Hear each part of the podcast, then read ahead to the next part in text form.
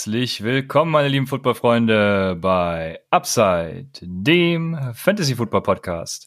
Mein Name ist Christian, an meiner Seite ist wie immer Raphael und darüber hinaus mit Jan Wegwert ein echter College-Experte. Hallo Jan, vielen Dank, dass du da bist. Moin Moin, sehr gerne. Ich bin äußerst gespannt, wie das heute so laufen wird. ja, wir auch. Wir werden nämlich äh, ja positionsgetreu über einige Prospects reden, die Fantasy-Relevanz genießen könnten. Wie wir das genau machen werden, dazu später was. Ich würde zunächst äh, vorschlagen, dass du, Jan, dich vorstellst, was dein Hintergrund ist und wo man dich vor allem auch findet. Wie lang? Kurz, mittel oder lang? Nehmen wir die mittlere Version. Die mittlere Version. Okay. Ja, also ich bin der Jan, ich äh, bin ein großer Football-Fan, bin als schon als sportinteressiertes Kind in den 90ern über Football gestolpert. Wie alle anderen zunächst natürlich mit der NFL angefangen. Das war mit den Buffalo Bills damals so Mitte der 90er, war auch ein echter Hardcore-Fan, also zweimal auch dort vor Ort gewesen, Spiele gegen den Erzrivalen, die Dolphins gesehen, mit denen kann ich bis heute immer noch nicht so viel anfangen. Ist jemand von euch Dolphins-Fan? Nee, ne? Nee, gut. Nee. Alles klar. Ähm, genau, habe auch ein bisschen selbst Jugendfootball gespielt dann in der Zeit und College Football hat mich zwar nebenher schon interessiert, aber der Fokus lag eigentlich ganz klar auf der NFL, wie gesagt, wie, der, wie bei den meisten eigentlich. Ja, es ist natürlich eh eine andere Zeit gewesen. Man kam jetzt nicht so gut an Informationen ran, von bewegten Bildern ganz zu schweigen. Ich war Fan von Nebraska, von den Cornhuskers, habe deren goldene Zeit Mitte der 90er noch mitbekommen. Heute ist das dagegen eher ein Trauerspiel.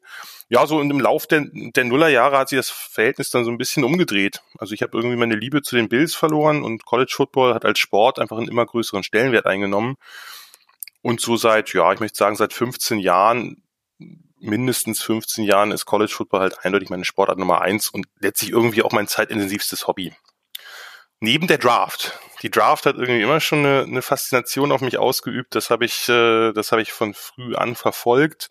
Äh, natürlich in einem ganz anderen Umfang als heute. Heute kann man sich ja einfach wunderbar diese Cut-ups von den von den Prospects angucken bei YouTube. Äh, früher musste man sich, was weiß ich, Videokassetten, schön VHS äh, von großen College-Spielen bestellen und dann die Spieler da mühsam scouten. In sehr großen Anführungsstrichen wohlgemerkt, weil so richtig scouten kommt man das natürlich nicht. Äh, heute mit den Datenbanken ist das natürlich total easy, nur das wusste man ja damals noch nicht. Äh, die Entwicklung war ja nicht vorherzusehen. Ja, und wo findet man mich? Ähm, ich habe meine College- und Draft-Analysen 15 Jahre im Forum geschrieben, mich dann aber vor ein paar Jahren entschieden, äh, mich sozusagen selbstständig zu machen und einen Blog zu eröffnen. Von daher findet man mich seitdem im Triple Option Blog. Die Adresse ist tripleoptionblog.wordpress.com und bei Twitter unter @giannivanzetti. Das ist mein Twitter-Handle und da äh, versorge ich dann meine Follower, wer das dann auch immer ist, mit äh, Live-Tweets zu College Football, Draft, äh, Spielern, Prospects und so weiter. Sehr gut. Vielen Dank dafür. Wir, ihr seht schon, wir haben einen echten Experten äh, des College Football zur Hand. Bevor wir dann auch tatsächlich in so ein paar Diskussionen erstmal zum Draft einsteigen oder zu der Draft, äh, wie auch immer man es nennen will, wir sind da relativ tolerant. Die Draft. genau.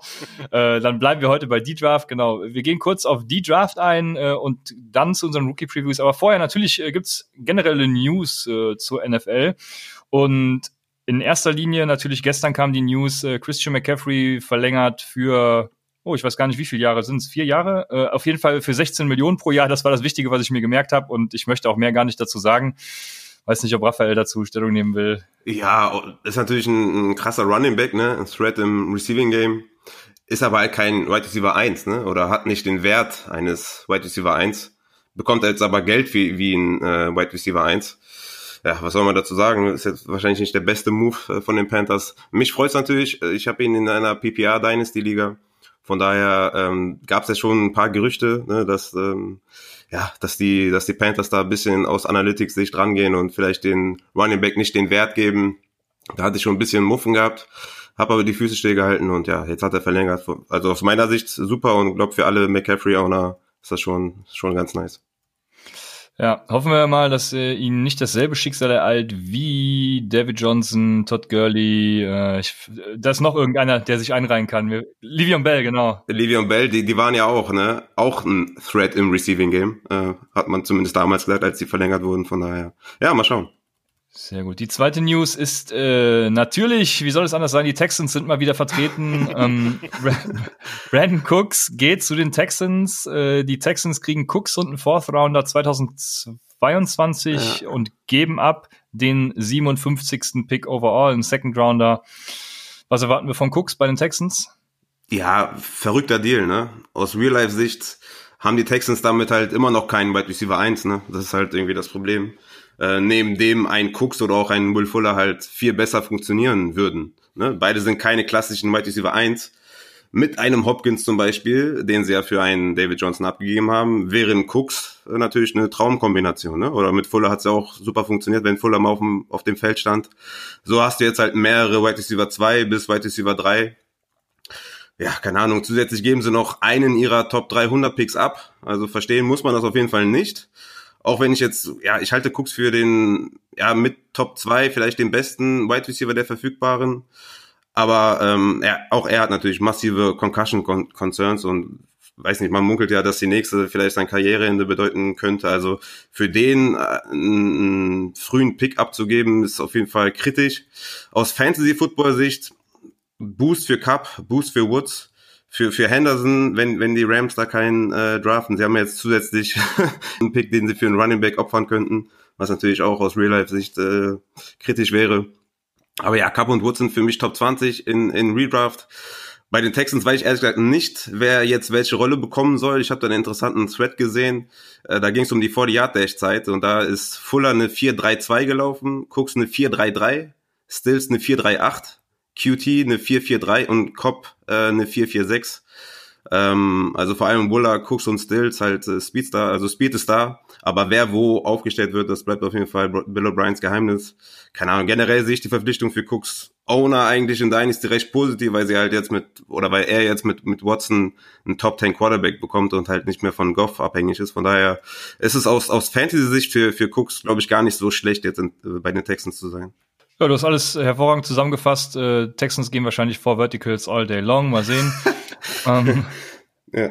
Dann haben wir noch zwei Running Backs. Einmal dreht es sich um Todd Gurley. Da hat äh, der General Manager der Falcons, äh, Dimitrov, gesagt, dass er kein Workhorse sein wird im nächsten Jahr. Ähm, ja, was aufgrund des Knies ja auch durchaus verständlich ist. Sollte es halten, kann er die Rolle, denke ich, schon einnehmen. Wir haben ja oft über Gurley gesprochen. Äh, bei den Rams war es ja letzte Saison auch so ein bisschen durchwachsen. Aber er hat ja auch gezeigt, dass er trotzdem noch die Leistung bringen kann. Also ja, ich, ja. ich bin jetzt nicht schlauer als vorher nach der Aussage, weil jetzt habe ich eher wieder Concerns mit Gurley und äh, würde ihn nicht in der, ich weiß nicht, was wir gesagt haben, zweiten, dritten Runde irgendwie nehmen, sondern ihn irgendwie eher avoiden. Ja, für mich ändert die Aussage an sich eigentlich gar nicht viel, weil Gurley ist halt kein absoluter Workhorse mehr. Äh, das kann man ihm halt auch nicht mehr zutrauen, sonst würden wir ihn halt auch als irgendwie Top 5, Top 7 Running Back ranken, was wir ja nicht tun. Äh, und seit zwei Jahren ist halt auch die Playtime Touch Rate äh, zurückgegangen. Ne? 2017 hatte er noch 75,8% Playtime und eine Touch Rate von 45% 2018 dann zurück auf 74,6% und 2019 auf 71,5% Touch Rate um 12 zurück, zurückgegangen. Also deshalb, er ist kein Workhouse mehr der 25 plus Touches bekommt. Äh, trotzdem wird er natürlich eine Goal-Line-Back, äh, der Back sein und im Receiving-Game Upside haben. Aber ja, wir draften ihn halt als 20-Touch-Guy und deswegen ist die dritte, dritte, vierte Runde immer noch okay. Und ja, Workhouse war, war nie eine Rede davon aus, aus Fantasy-Sicht. Ja, ich finde es ganz spannend, wer da jetzt reinholt. Ich bin ja großer, großer Ito Smith-Fan. Äh, bin gespannt, ob er da ein bisschen was an Arbeit sieht. Ja, Ito. Ito war einer meiner, Ito okay. war einer meiner tieferen Sleeper von, von Southern Miss. Äh, ich habe den im College sehr gemocht. Der war ja Backfield-Kollege von Jane Richard. Und äh, das war, das war recht nice zu sehen. Also vor allem auch, dass beide dann äh, aus einem relativ kleinen College und mit relativ wenig Fanfaren, beide galten ja jetzt nicht als besonders gute Prospects, dass es beide in die NFL geschafft haben. Hätten wir das auch geklärt, dass es Jalen Richard heißt. Ich dachte immer, es heißt Richard, aber es heißt Richard, ja? Das ist eine gute Frage. Es ist äh, das, was das, was ich dachte. Also ich glaube, ich glaube, das, ich glaube, das D kann man so so andeuten. Okay. Also zumindest ist er, ist okay. er halt kein Richard. Das kann man festhalten. Das stimmt, das stimmt. Hätten wir das auch geklärt. Ähm, der letzte verbleibende News-Teil ist die Andrew Washington. Der wurde ja letzte Saison gegen Ende noch ein Thema, war, glaube ich, jetzt muss ich äh, aufpassen, dass ich nicht lüge, 2017, glaube ich, ein Fantasy-Sleeper von mir. Geht jetzt zu den Chiefs. Ich glaube nicht, dass da wir da irgendwas erwarten können, aber ja, Müssen wir die News behandeln, Raphael? ja, ich meine, die Chiefs haben auf jeden Fall genug Death Chart äh, im Team. Ich, ich glaube, die haben Mike Webber, ne? Ist der, ist der nicht von Dallas da hingekommen? Ja, Mike Webber, genau, haben sie, ich glaube, im Januar oder so verpflichtet. Ja, dann haben sie noch McGuire, Daryl Williams, Darwin Thompson, Damian Williams, jetzt Washington. Also, weiß nicht, ist das vielleicht eine Andeutung, dass sie wirklich keinen Running Back draften in den ersten beiden Runden? Kommt mir irgendwie so vor, aber ja, mal schauen, was der Draft bringt. Aber auf jeden Fall haben sie da genug Running Backs auf jeden Fall rumlaufen.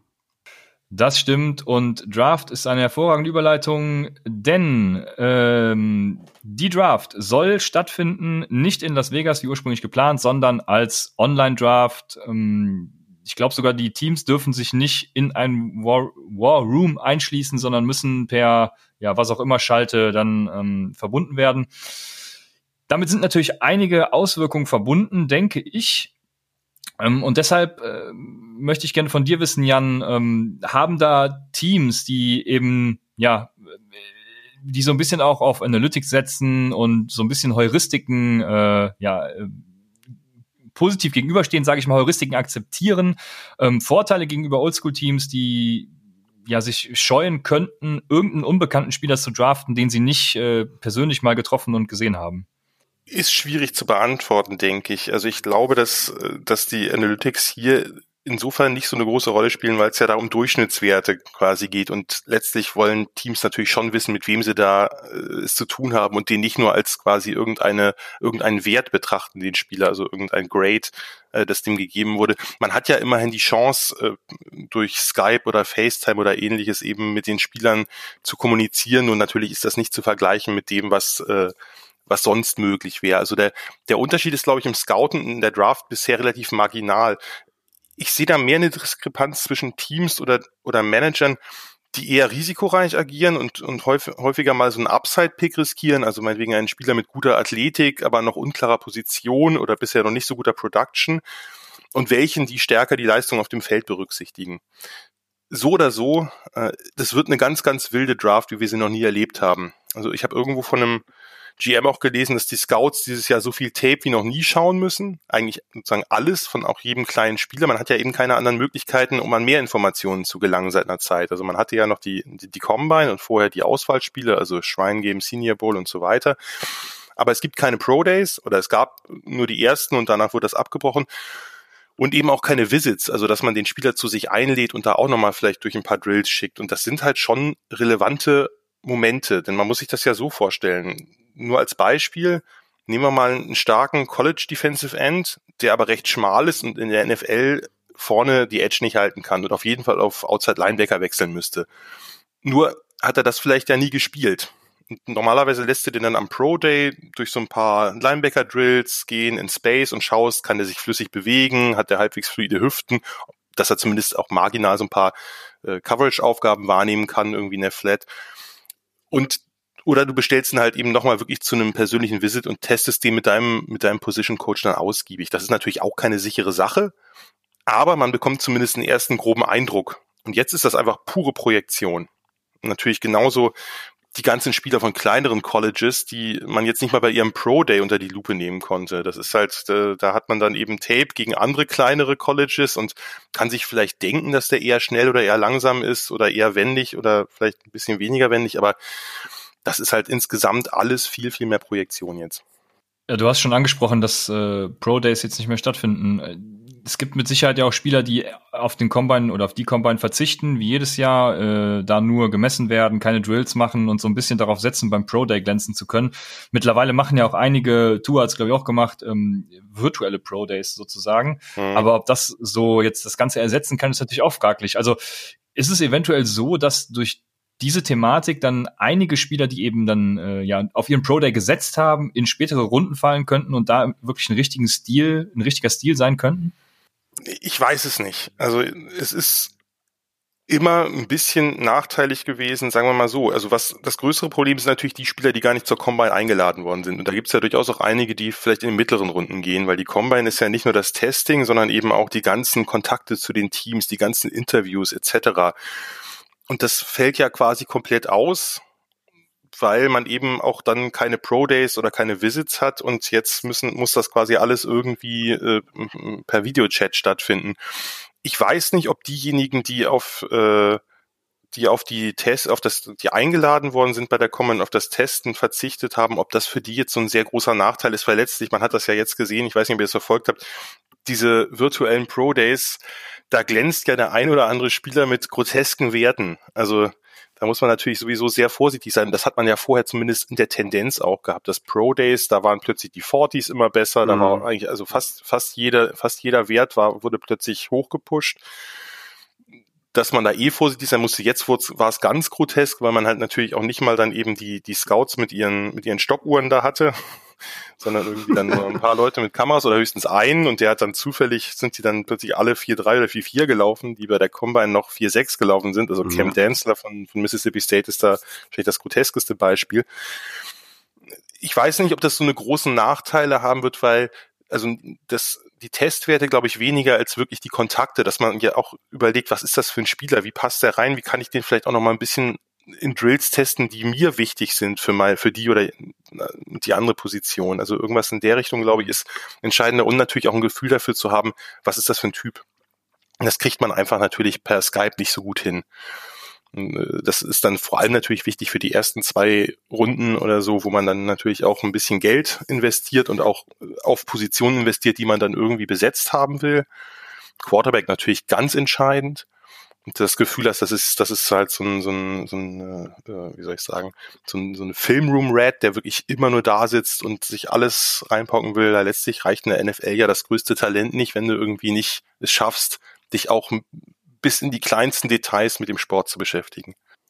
Ja, das damit würde ich sagen, haben wir ähm, den Draft so ein bisschen abgehakt, äh, darüber gesprochen, was es für Probleme mit sich bringt und wir können zur tatsächlichen äh, Rookie Preview kommen, um die es heute gehen soll. Ähm, die Rollenverteilung wird wie folgt sein. Ich nehme in Anführungsstrichen nur den moderierenden Part ein. Ähm, Raphael und Jan werden sich dann um die Spieler kloppen.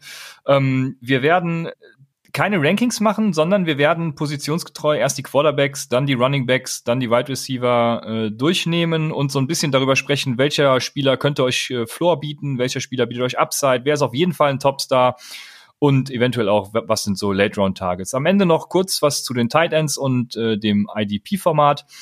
Und dann soll es das gewesen sein. Ähm, meine Rolle ist äh, ein guter Anknüpfungspunkt für eine weitere Frage. Ich habe ja bedingt durch R, äh, ich bin im Moment viel Stats am machen und habe mich, glaube ich, noch nie so wenig mit dem Draft beschäftigt wie dieses Jahr. Ähm, jetzt ist meine Frage natürlich, wie schafft man es, wenn man wenig Zeit hat äh, und nicht ich sag mal, 50 Tapes pro Spieler irgendwie gucken kann. Wie schafft man es, sich, sich schnell einen Überblick zu verschaffen? Oder meinst du, man soll einfach äh, Expertenseiten oder kannst du irgendwas empfehlen? Eigentlich gibt's ja nur zwei Möglichkeiten. Die eine ist selbst schauen, die andere ist zu schauen, wem man vertraut, wer es gut schauen kann oder äh, wer einem nahe kommt dabei, wie man Spieler analysiert. Und das jetzt eher äh, wirklich Tape ist mit jeder kleinsten Nuance, also das ist dann, was weiß ich, bei, bei Matt Waldman oder Brad Coleman oder so, da hat man ja dann öfter Videos, die dann wirklich einzelne Plays auseinandernehmen mit jedem einzelnen Schritt. Und auf der anderen Seite hat man natürlich gerade in letzter Zeit eben durch, durch PFF und Co. natürlich auch sehr äh, Analytics-basierte äh, Rankings und dazwischen ist dann wahrscheinlich alles andere. Und ich glaube, äh, wenn man jetzt nicht selber sehr stark in die, in, in die Spieleranalysen gehen will, dann muss man sich, glaube ich, da was irgendwo in dieser Range suchen, das, was einem am ehesten passt. Und letztlich hast du ja immer Hit and Miss. Die Draft ist letztlich ein bisschen Crapshoot. Das äh, erkennen ja auch die Teams immer wieder, weil da sitzen natürlich Leute, die haben tausendmal mehr Ahnung von Football als wir und liegen trotzdem oft genug daneben. Da bin ich mir manchmal gar nicht so sicher. Aber ich, ähm ich glaube, ich glaube wirklich, du würdest dich wundern, wenn du einmal in so einem, das sage ich ganz oft zu Leuten, die eher aus der Analytics-Schiene kommen, darum muss ich es jetzt auch mal kurz tun. Du würdest dich wundern, äh, wenn jetzt zum Beispiel über Pass-Coverages geredet wird. Ich glaube, man hat überhaupt keine Ahnung, wie detailliert das ist. Da geht es nicht drum, ob das eine Cover 3 Off ist oder so, sondern da geht es um so kleine Schritte, die irgendeine Leverage zu irgendetwas bedeuten oder den Spot Drop in der Zone ein bisschen nach links oder rechts verschieben, je nach Aufstellung. Ich glaube, man würde sehr, sehr schnell auschecken aus so, einem, aus so einer, so einer Training Session. Ich meine jetzt nicht Draft-Analysten oder Tape-Analysten. Äh, da will ich, also ne, die, die wissen schon bestimmt, was sie machen. Ich meine dann eher ähm, Coaches oder so, was die, was sie dann teilweise machen äh, für, für ihre Teams. Ne? Bill O'Brien jetzt zum Beispiel als bestes Beispiel. Bin ich mir nicht mal ja. ganz sicher, ob der wirklich weiß, was er da gerade macht, ne? weil vieles ja. natürlich, man kann, man kann sehr gut argumentieren, warum die letzten Trades vielleicht nicht so die besten waren. Ne? Das ist richtig. Nein, ich, ich glaube, Bill O'Brien ist vor allem ein sehr, sehr gutes Beispiel dafür, warum Head Coach und General Manager niemals eine Person sein Ja, das, äh, da sagst du was. Ja. Aber beson besonders den letzten Punkt, den du angesprochen hast, äh, fand ich sehr interessant. Ähm, ja, und ich denke, da kann man was draus mitnehmen. Äh, sollen wir zu den Quarterbacks übergehen? Du wolltest noch was sagen? Also Raphael? vielleicht noch mal kurz aus, aus Fantasy-Sicht äh, muss man nicht, also muss man kein Tape geguckt haben, um sich eine Meinung über einen Spieler zu bilden. Das also ist klar. Da, das ist klar. um nochmal vielleicht die Seite kurz äh, anzugehen. Es also wie ich vorgegangen bin, ist erstmal Player Profiler. Das ist eigentlich so auch meine absolute Lieblingsseite, was auch äh, andere Stats angeht. Da sind immer sehr, ist immer sehr schön aufgeführt. Ähm, ja, wie groß, wie klein, Dashzeit, äh, Agility Score, äh, Athletic Score hin und Percentage, wise wird das dann an, angegeben. Das reicht eigentlich so für den für den Overview, sag ich mal. Ne? Und dann guckt man sich vielleicht noch die College Production an. Also da gibt's halt sehr sehr viel, was aufgezeigt wird. Da kann man sich schon einen guten Überblick verschaffen. Und wenn man dann noch Zeit hat und Lust hat, kann man sich vielleicht noch irgendwie ja ähm, Tape sich anschauen. Ähm, aber wenn ich jetzt zum Beispiel über Tape rede, dann rede ich davon, dass ich vielleicht maximal drei Spiele gesehen habe von einem Spieler was natürlich dann auch vielleicht drei Stunden dauert, plus dann sich noch aufzuschreiben, was sind die Plus- und Minuspunkte, dauert dann auch dann wieder insgesamt vier Stunden oder so. Aber wenn ich sage, ich gucke Tape, dann bin ich jetzt nicht in einer Riege mit einem Jan Beckwert zum Beispiel, sondern ich habe mir die, die Stats angeguckt, ähm, dann die Advanced Stats und dann halt noch ein bisschen Tape, um mir halt den Gesamtprozess ähm, ähm, ja, mir aufzuschreiben. Ja, vielleicht als kleiner Disclaimer für die, für die Hörerschaft. Du hast natürlich vollkommen recht, Raphael. Aus Fantasy-Sicht macht das auch so viel mehr Sinn. Nur da bin ich wiederum sehr raus, weil ich habe nie viel Berührung mit Fantasy-Football gehabt. Ihr wisst es, aber jetzt wissen es auch alle anderen. Äh, von daher ist das ja sowieso jemanden wie mich Jemand, jemanden wie mich in einen Fantasy-Football-Podcast einzuladen, ist auf jeden Fall ein relativ großes Experiment und zwar für alle Seiten, aber ich werde mir Mühe geben. Das ist doch geil, oder? So lernt man immer dazu. Und ja, auf jeden Fall. Ich glaube, für die Leute ist es, ist es trotzdem sehr, sehr wichtig, gerade für die Leute, die vielleicht auch nicht so viel Zeit haben, sich Tape anzuschauen, ist es wahrscheinlich auch wichtig, vielleicht eine fundierte Meinung von jemandem zu hören der wirklich viel Tape guckt und ähm, ja, der es dann auch ausführlich äh, wahrnimmt. Von daher ist es, glaube ich, eine, eine sehr, sehr geile Kombination und ich glaube, es wird, es wird nice. Auf jeden Fall, aber trotzdem, auch wenn man viel Tape guckt, man liegt so oft daneben, das, ja. das entbindet einen leider nicht davon. Es ist einfach so. Ich glaube, wenn ihr unter der Saison auch College Football guckt, dann reicht es eventuell schon, Spielernamen äh, versus äh, irgendeine Uni einzugeben bei YouTube. Das ist ja der Klassiker, der auch, glaube ich, immer empfohlen wird. Äh, so mache ich es zumindest. Ich habe auch natürlich äh, auch einige Spiele geguckt, so ist es ja nicht, ähm, mir eine Meinung über verschiedene Personen gebildet. Ich bin sehr enttäuscht darüber, dass ich, soweit ich deinen Mockdraft Raphael beurteilen kann, dass wir da auf denselben Spieler stehen und ich bin gespannt, was uns am Dynasty Rookie Draft äh, vonstatten geht, wenn wir uns um den kloppen. Aber ähm, das ist noch weiterhin. Ich bin gespannt, ob ihr heute auf diesen Spieler zu sprechen kommt.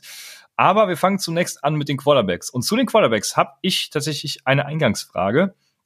Ich glaube, ihr werdet ihn ansprechen, aber trotzdem, ähm, ich frage mich die ganze Zeit schon, wie kommt es eigentlich, dass Joe Burrow bei allen Experten und überall Consensus Number One äh, First Overall Pick ist, ähm, wo er doch äh, eigentlich, ja, man könnte ihn als System-Quarterback beschreiben, wenn man ganz blasphemisch sein will, ähm, ich stelle die Frage mal in den Raum, ist er nicht einfach nur Mitchell Trubisky 2.0, der jetzt eine geile Saison hatte und danach komplett reinscheißt? Naja, also klar, die Draft ist immer unwegbar und es gibt quasi keine 100% sicheren Prospects. Das liegt ja auch einfach daran, wenn er sich jetzt ein Knie zerschießt, dann kann es auch schnell vorbei sein. Das ist ja manchmal auch Pech, aber sagen wir mal so, das kann ich mit der größtmöglichen Sicherheit, die ich habe, beantworten. Nein, er ist kein Trubisky 2.0. Also es gibt, es gibt, es gibt, ja, Hot Take.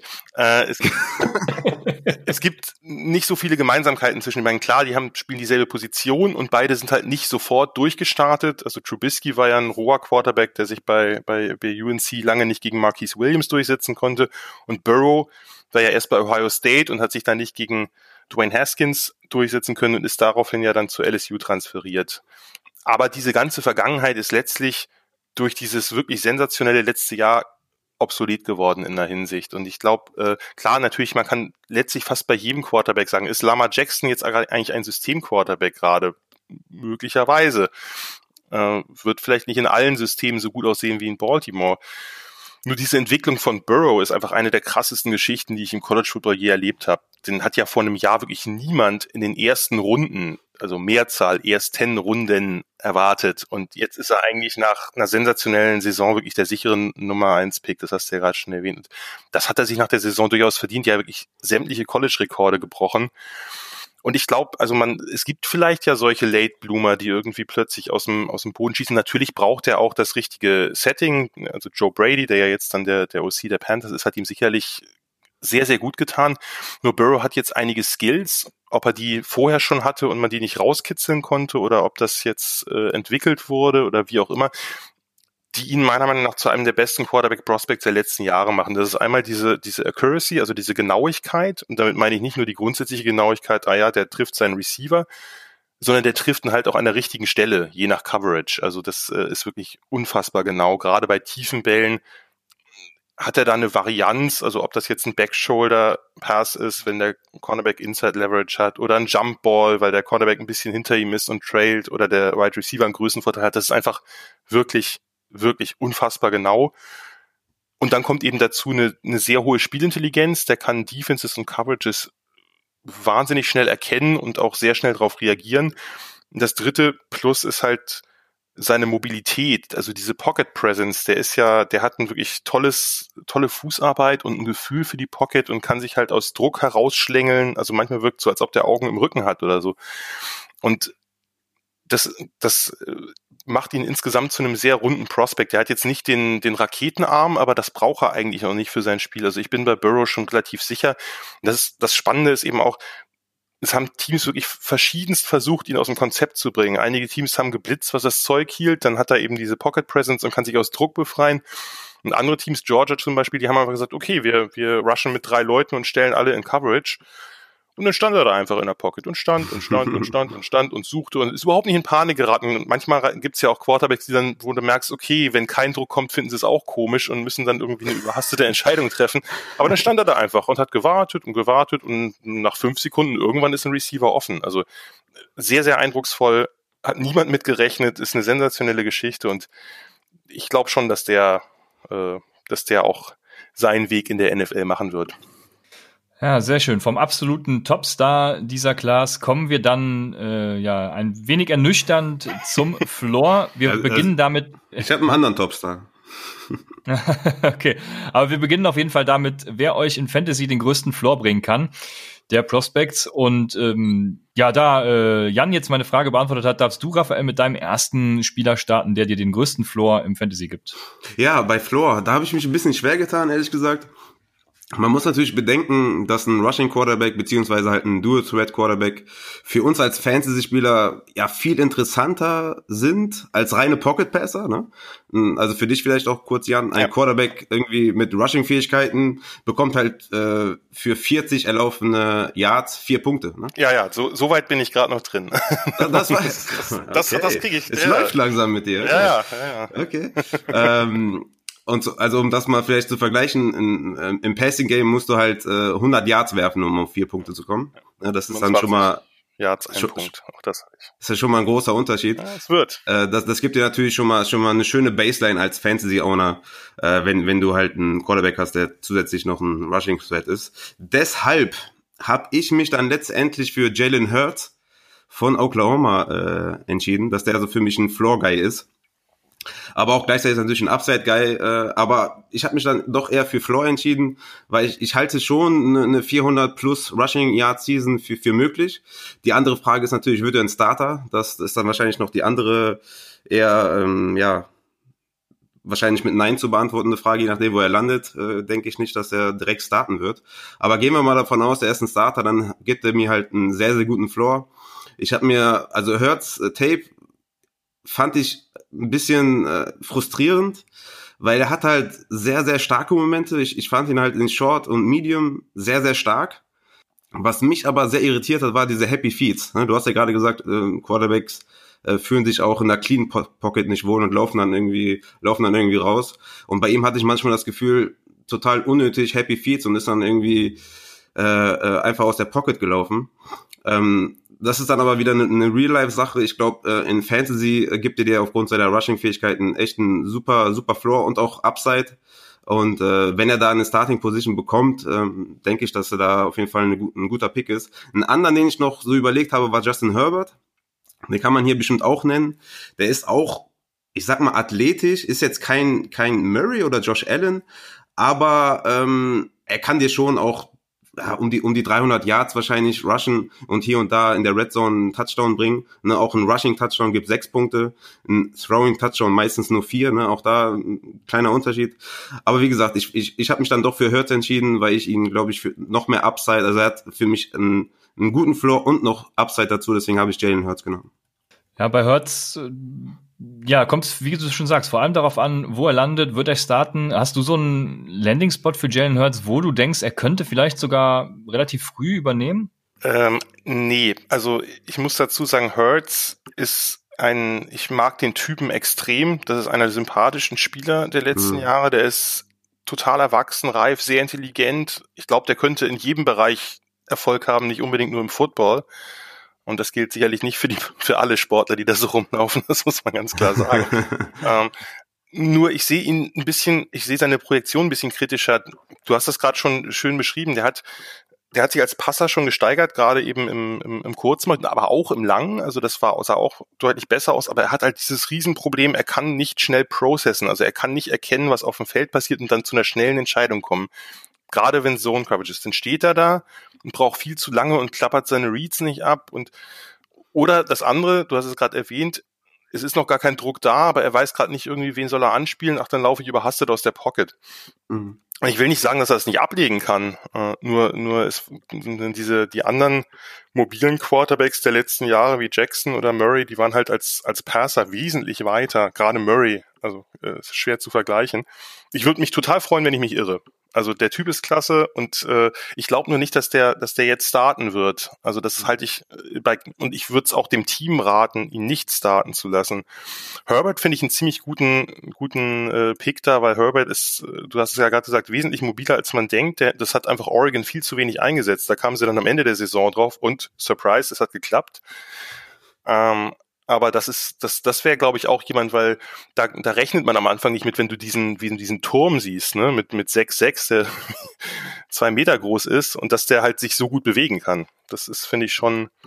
Äh, ich habe das mit dem Floor, jetzt es liegt natürlich wieder an meiner an meiner Laienhaftigkeit, habe ich das natürlich auch anders verstanden. Natürlich stimmt's, dass die diejenigen höheren Floor haben, die auch rushen.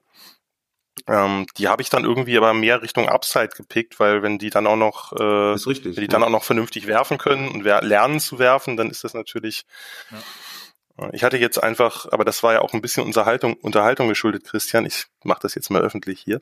Äh, vor dem, vor dem ganzen, vor der ganzen Aufnahme habe ich jetzt einfach Jake Fromm von Georgia genommen, weil das ist so ein, so ein Typ, der wird dir wahrscheinlich je, jedes Spiel dasselbe geben. Also das nicht unbedingt viel sein muss, aber ähm, das ist halt ein erfahrener Passer mit hoher Spielintelligenz, der wenig falsche Entscheidungen trifft, wahrscheinlich relativ hofft man, also im Idealfall, man muss ja eh gucken, wie sich entwickeln, im Idealfall wenig Turnover produziert, der relativ genau ist, ab und zu hat er den ein oder anderen spektakulären Touch-Pass, äh, hat aber erstens nicht die Entwicklung genommen jetzt 2019, die man sich gewünscht hätte, und zweitens hat er halt einen ziemlich limitierten Arm.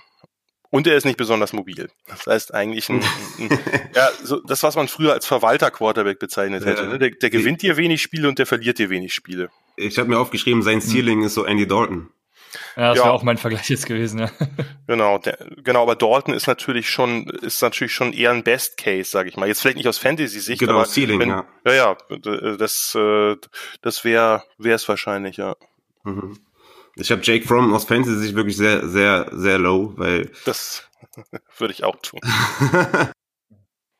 genau, du hattest äh, eben bei Jalen Hurts gesagt, äh, dass er langsam durch seine Reads geht, ne?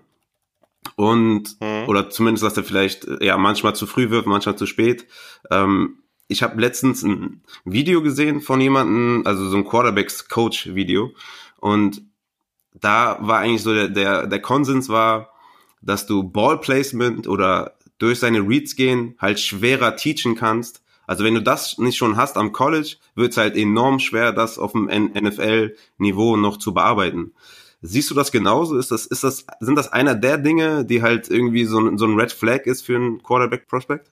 Ich würde das Also ich würde sagen, dass äh, Genauigkeit und Ballplacement das Größere sind. Also Quarterbacks, die im College schon eine Streuung haben wie eine Schrotflinte, die werden in der NFL meistens nicht genau. Das, das kann man in der Tat irgendwie wohl wenig lernen. Es gibt immer Ausnahmen, aber bei den, bei dem, bei dem Processing und dem Play Speed, sagen wir mal, und, in, und dass er dann eben durch seine, durch seine Reads gehen soll und die abklappert und das dann auch zu einer schnelleren Entscheidung kommt, dass er nicht nur erkennt, der wäre jetzt mhm. offen, ah, jetzt schon wieder nicht mehr. Ja, so. genau.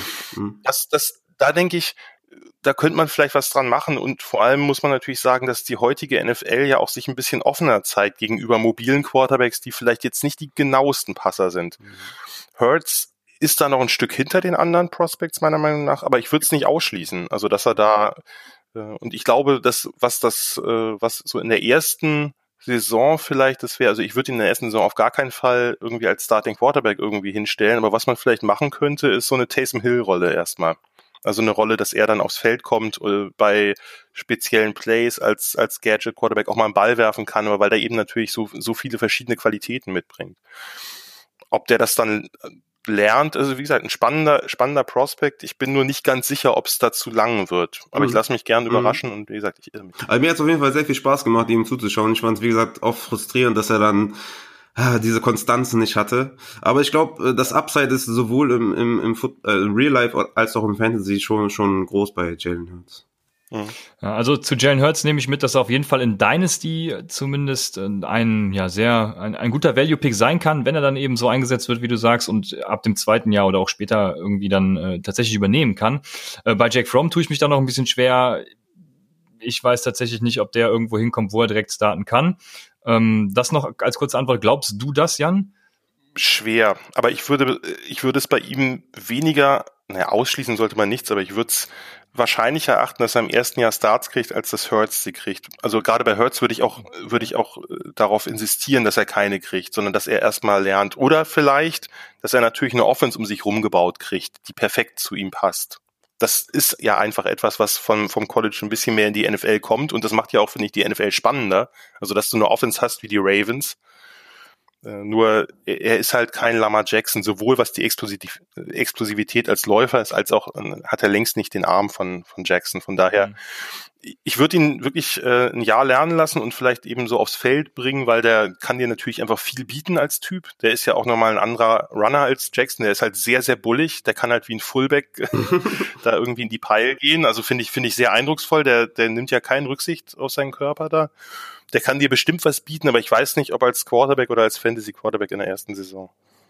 Okay, super. Dann können wir zur Upside kommen. Und jetzt bin ich wirklich sehr gespannt, weil da hätte ich zum Beispiel Jalen Hurts vermutet. Raphael, was ist da dein Ja, ich habe da den zweiten Quarterback, den ich sehr mag, und das ist Jordan Love von Utah State. Äh, auch absolut einer meiner Lieblinge. High Risk, High Reward auf jeden Fall. Ähm, 2018 deutlich bessere sogar als 2019, da war der Supporting Cast aber auch wesentlich besser. Ich glaube einfach auch aus Fantasy-Sicht, Rushing Ability ist da. Er ist kein Hurt, aber er ist auch eben kein Jake Fromm, ne? um jetzt mal das Schlechtere zu nehmen. Ich, ich glaube, er ist so ein James Winston ganz länger und das ist halt gar nicht so schlecht für Fantasy. Entschuldigung, das klingt einfach gut. ja, weil, weil das Ding ist, in Fantasy ist es nicht unbedingt schlimm, wenn ein Quarterback eine Interception wirft, weil die bringt meistens nur minus ein Punkt. Oder wenn es schlimm kommt, vielleicht minus zwei Punkte. Ja, deswegen ist so eine ganz. Glaub, bei NFL kommen wir es immer minus zwei, also in dieser Default-Liga, die ich dann. Ja, minus zwei ist. Aber klar, natürlich. Ja, minus zwei ist dann ist die, die, die Default-Version. Genau. Und die, die Standard-Version ist halt minus eins. Und ähm, Deswegen ist das so Risikowürfe oder James Winston ist zum Beispiel ein Top, Top Quarterback im Fantasy, auch wenn er letztes Jahr 30 Interceptions geworfen hat. Ne? Deswegen sind diese Risikowürfe aus Real-Life-Sicht natürlich sehr besorgniserregend, aber aus Fantasy-Sicht, wenn er, wenn er, wenn er startet und dann ab und zu Risikowürfe nimmt, sehe, also das ist ja ein Minuspunkt bei vielen Analysten und aus Fantasy-Sicht ist das gar nicht mal so der Minuspunkt, weil er einfach dadurch, ja, Yards bringen kann, Touchdowns bringen kann und eine, und eine Interception tut halt auch nicht weh. Ist ähnlich wie bei wie bei äh, Ben Roethlisberger. Der, der wirft ja auch mal die eine oder andere Interception, wirft, wirft dann aber auch dann drei, vier Touchdowns. Und deswegen ist das halt in dem Sinne nicht so wichtig. Und deswegen glaube ich, äh, mit seiner Armstärke, mit seiner Rushing Ability ist, ist, ist für mich Jordan Love äh, ein Upside-Quarterback.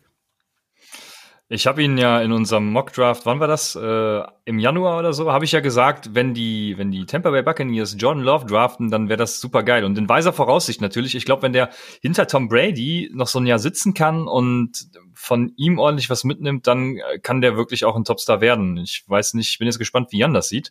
Ja, also ich habe ihn, es wäre auch mein Upside Nummer 1 Pick. Also cool. Äh, Love ist äh, Love ist so ein kleines Projekt von mir, den habe ich in der vorletzten Saison ziemlich gepusht und irgendwie zu letzten Draft geschrieben, wartet mal ab, ob der nicht da noch oben reinrutscht bei den großen Namen. Ja, und dann hat er halt diesen neuen Coaching-Staff bekommen. Das ist, glaube ich, noch schlimmer als die, als der Supporting-Cast. Und hat halt einfach gewaltige Rückschritte gemacht. Okay. Ja, also nee, es, es kann ja, okay. es kann ja sein. Okay. Es kann ja sein. Ne? Gerade sind junge Spieler und dann kommt ein ganz neuer Coaching-Staff mit einem ganz neuen System mhm. und alles ganz anders. Und vielleicht man darf ja nicht vergessen, die sind halt wirklich noch jung, leben vielleicht jetzt auch woanders, also weit weg von zu Hause und fühlen sich wohl mit und geborgen und dann kommt irgendwer anders und sagt, so, wir machen jetzt alles anders. Mhm. Ich weiß nicht, ob es so ist mit dem, mit dem Gary Anderson, aber irgendwas daran wird es gewesen sein, weil das, dieser Rückschritt ist kaum zu erklären und er hat, er hat vorher jetzt auch nicht die Bombenspieler gehabt. Also das, ein bisschen hat Darwin Thompson gehabt, ne, der jetzt der bei den Chiefs ist, aber das, das erklärt nicht alles. Mhm. Und Love ist einfach, der bringt alles mit, um ein Top-Quarterback zu werden von, der hat eben diesen super Arm, aber der hat eben nicht nur Armstärke wie Jacob Eason, der halt nur, nur rausfeuern kann, sondern der kann halt auch tolle Touch-Pässe spielen, ganz, ganz weiche Pässe an die Seitenlinie legen, genau in, in den Lauf. Also der kann wirklich jeden Wurf machen auf jede Weise und der ist halt auch technisch richtig weit, also von Mechanics, der hat eine gute Base, wie er steht, der hat eine, eine schöne Wurfbewegung, nicht irgendwie äh, so, so ein Wind-up, dass du da, dass der irgendwie eine halbe Sekunde mehr braucht irgendwie, sondern das ist alles total gut schon. Nur ein, ein wirklich absolut grauenhaftes Decision-Making. Also der liest Coverage nicht richtig, der übersieht einfach einen Linebacker, der in einer kurzen Zone steht, der da nicht mal sich reinschleicht, sondern er steht da einfach und wirft ihn an. Ja.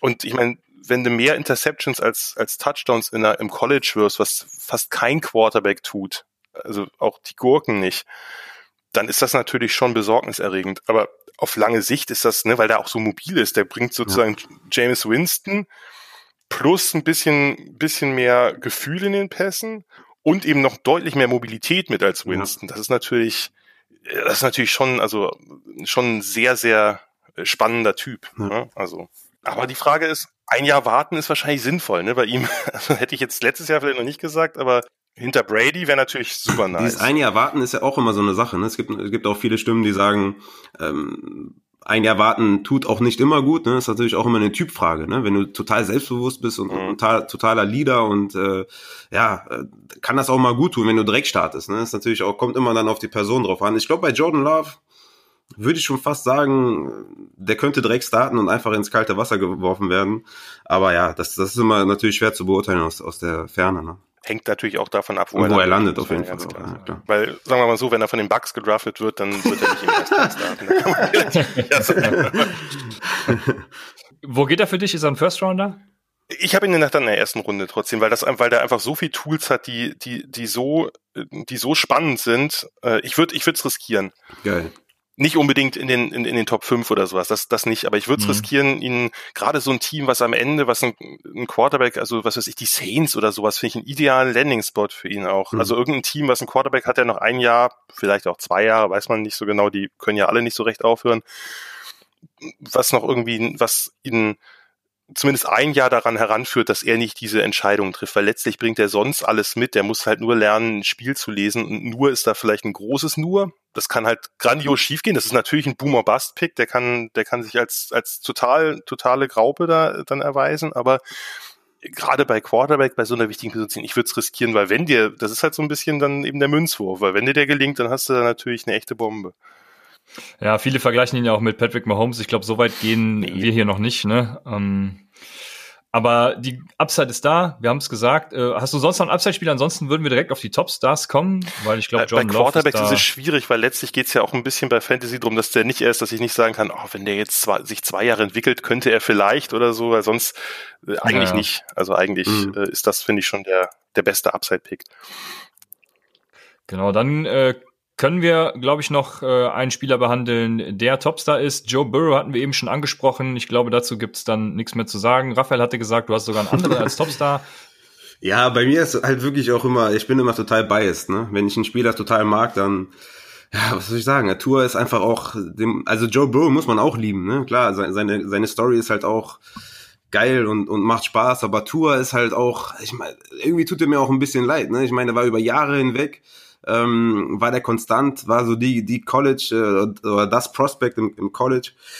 Ja, hat halt wirklich Probleme mit, mit Verletzungen. Ne? Das, tut, das tut einem auch einfach nur leid. Ne? Ich glaube, Oberschenkel war 2018, Knöchel, 2019 äh, Hüfte, ne, die letzte Verletzung. Also er hatte wirklich schon sehr, sehr viele und auch sehr schwerwiegende Verletzungen. Aber als Prospect, als Talent ist er meiner Meinung nach in einer Riege mit Joe Burrow.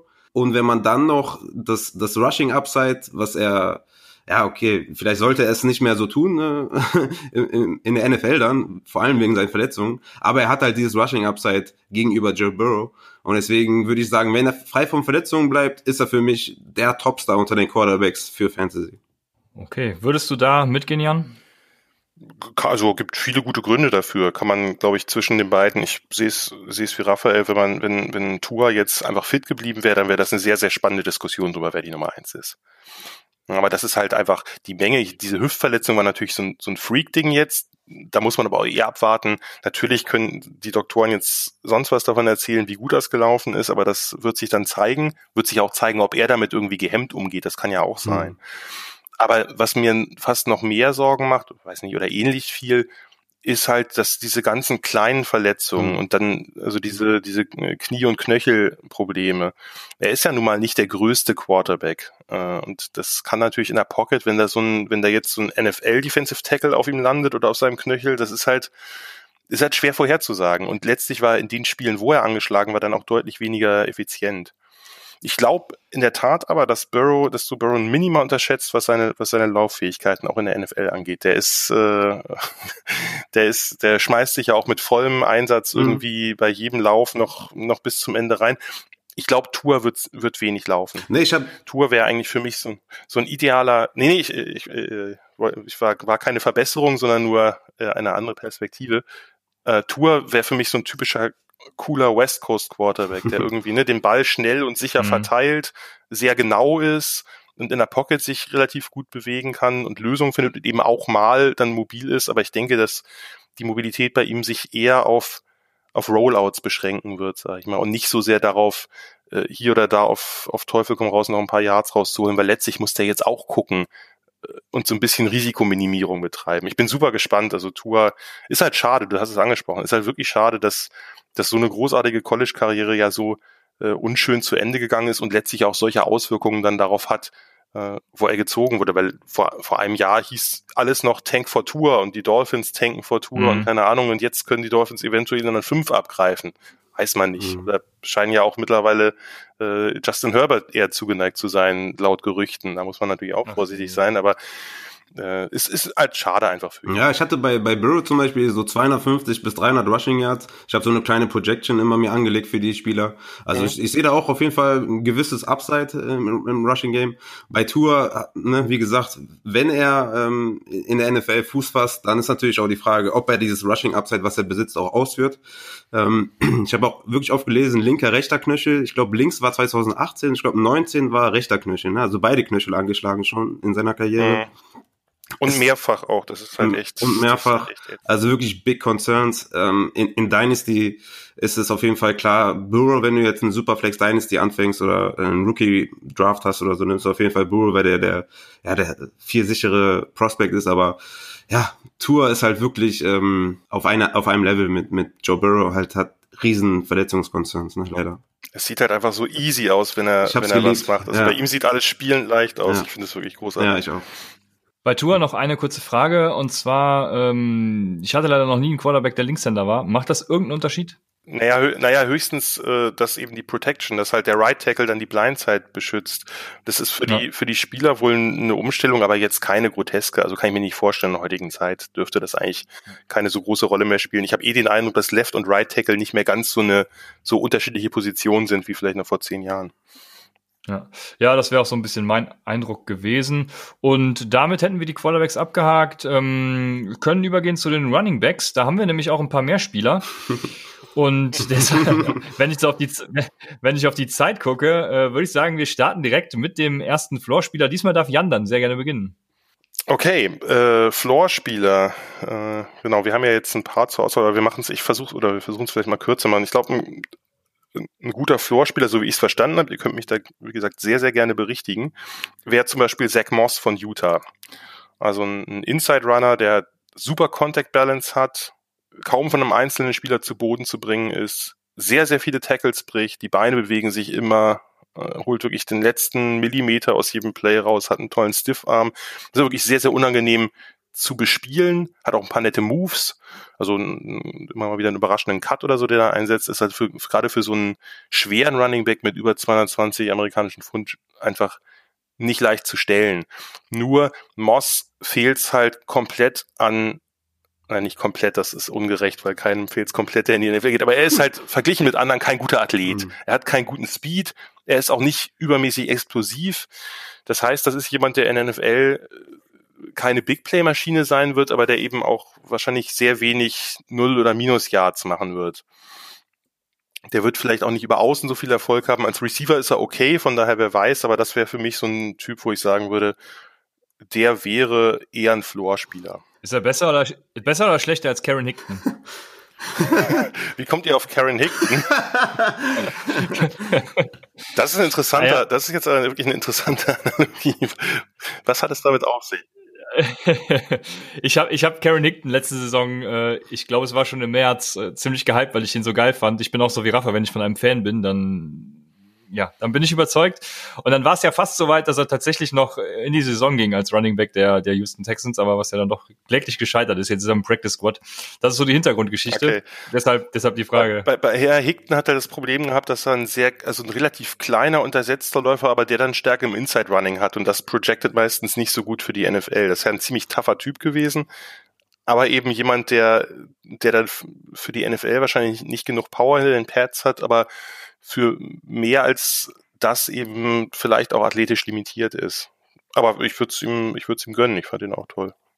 Ja, zurück zur Frage. Besser oder schlechter als Karen Hickton? Naja, also ich glaube schon, dass Moss mehr Spielzeit sehen wird in seinem ersten Jahr als ah, Karen Hickton. Verdammt. Ja, alles klar. Also ich habe Zach Moss tatsächlich als Late-Round-Target.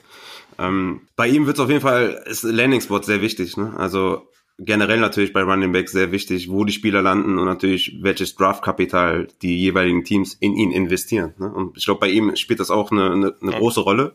Du hast schon angesprochen, Athletik, ne? 4,65 äh, Dash ist natürlich sehr langsam. Aber er ist so ein All, All-Around äh, ne, sage ich mal. Also er hatte 13,9 Yards per Reception, 14,4 Yards after Contact per Reception und 1800 äh, Scrimmage Yards. Und laut äh, Sports Info Solution ähm, gab es eine nette, nette Stat von 109 Running Backs am College, die mindestens 20 Targets in 2019 hatten, war Moss Platz 2 in Yards per Target, Platz 3 in Catch Rate, Platz 3 in Yards per Receptions und Platz 7 in Yards after Catch. Also da, also er gibt dir auf jeden Fall eine gute Baseline. Ich glaube, äh, Goal-Line-Work wird ja, wird er eine gute Rolle haben. Ich habe ihn so als Receiver like äh, David Montgomery äh, ja, da so ungefähr den Vergleich gezogen. Ich bin jetzt nicht so der größte Fan von Vergleichen, weil jeder Spieler halt wirklich äh, individuell anders ist. Aber so ungefähr das Receiving Game Threat könnte er sein in der NFL. Und ich glaube, bei ihm, ja, hängt vieles vom Landing Spot ab. Wir sehen ihn schon als möglichen Three-Down-Back aber ähm, da muss er schon einen richtigen Spot finden. Ja, ich weiß nicht, ich weiß halt einfach nicht, ob sich das sozusagen, äh, der Receiving-Erfolg lässt sich nicht immer eins zu eins übertragen und ich weiß es einfach bei ihm mhm. nicht. Ich bin nicht ganz sicher, ob sich das, äh, das, was er da hatte, ähm, was eben auch vor allem damit zusammenhängt, dass er Tackles bricht. Ich glaube einfach, die Menge an Tackles wird er halt, das ist ein bisschen da, da ist natürlich eine Ähnlichkeit äh, zu David Montgomery da, der auch sehr, sehr viele Tackles bei Iowa State gebrochen hat das wird sich in der NFL dann möglicherweise eben nicht mehr ganz so einfach darstellen. Und da ist die Frage, wenn, genau, und da ist die Frage, wenn dir halt nicht nur Speed fehlt, das ist das eine, aber vor allem Explosivität. Wir kommen ja nachher noch zum anderen Running Back, der auch langsam ist, aber äh, der eben explosiv ist dabei. Und das macht dann eben auf den ersten Yards einen Unterschied. Und da weiß ich halt nicht, ob Moss als Receiver das so, so äh, ausfüllen kann. Aber das ist eh ein, ein, Typ, der ist ja wirklich all over the place. Also PFF, für den ist der Nummer 1 Running Back überhaupt in der Klasse. Und bei anderen ist er halt ein, ein Fifth Rounder. Also das ist äh, völlig, völlig krass. Mal gucken, ja. wie es bei dem ist. Ja, ich denke auch. Ja, ja. ja, wie gesagt, also Landing Spot wird sehr, sehr wichtig sein bei ihm auf jeden Fall.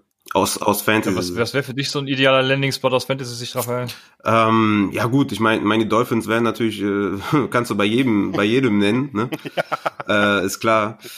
Oh, wird ganz schwierig, wird wirklich ganz schwierig. Es ist ja auch so, dass, dass viele, viele Franchises auch gar keinen richtigen Need haben auf der Running Back Position. Ne? Ich meine, die Chiefs haben ohne Running Back den Super Bowl geholt oder ohne äh, hervorragendes Talent auf der Running Back Position.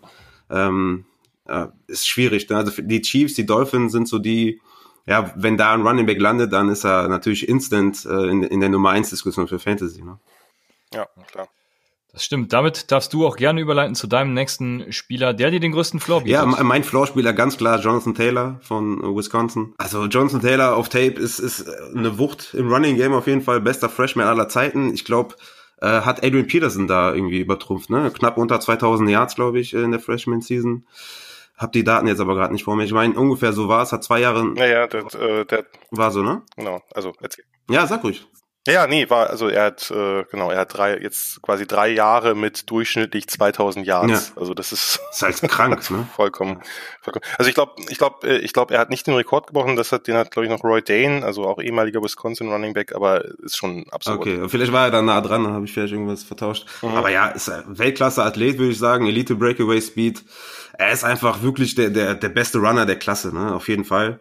Ähm, laut PFF äh, war Taylor die Nummer drei unter Running Backs bei 87 Force Miss Tackles und die Nummer zwei bei Läufen über 15 Yards. Ich fand es natürlich herrlich, dass er immer so die, die Schulter runternimmt und ein richtiger Tank, richtiger Oldschool-Footballer äh, läuft da die, die, die, ja, in die Tackles rein. Ist halt, ist halt geil, wenn man ihn auf Tape guckt, ist es schon sehr, sehr nice. Hat mehrere Gänge, ne, kann verzögern, wieder Speed aufnehmen. Ich glaube, die Vision ist auch ultra stark bei ihm ist halt wirklich der beste Runner. Es gibt halt drei Negativpunkte bei ihm, die ich so festgestellt habe. Einmal Fumbles. Er hatte 16 Fumbles in drei Jahren, äh, was, was sehr, sehr viel ist. Passing Game natürlich, obwohl das jetzt 2019 schon besser aussah. Da hatte er 26 Receptions und 5 Touchdowns.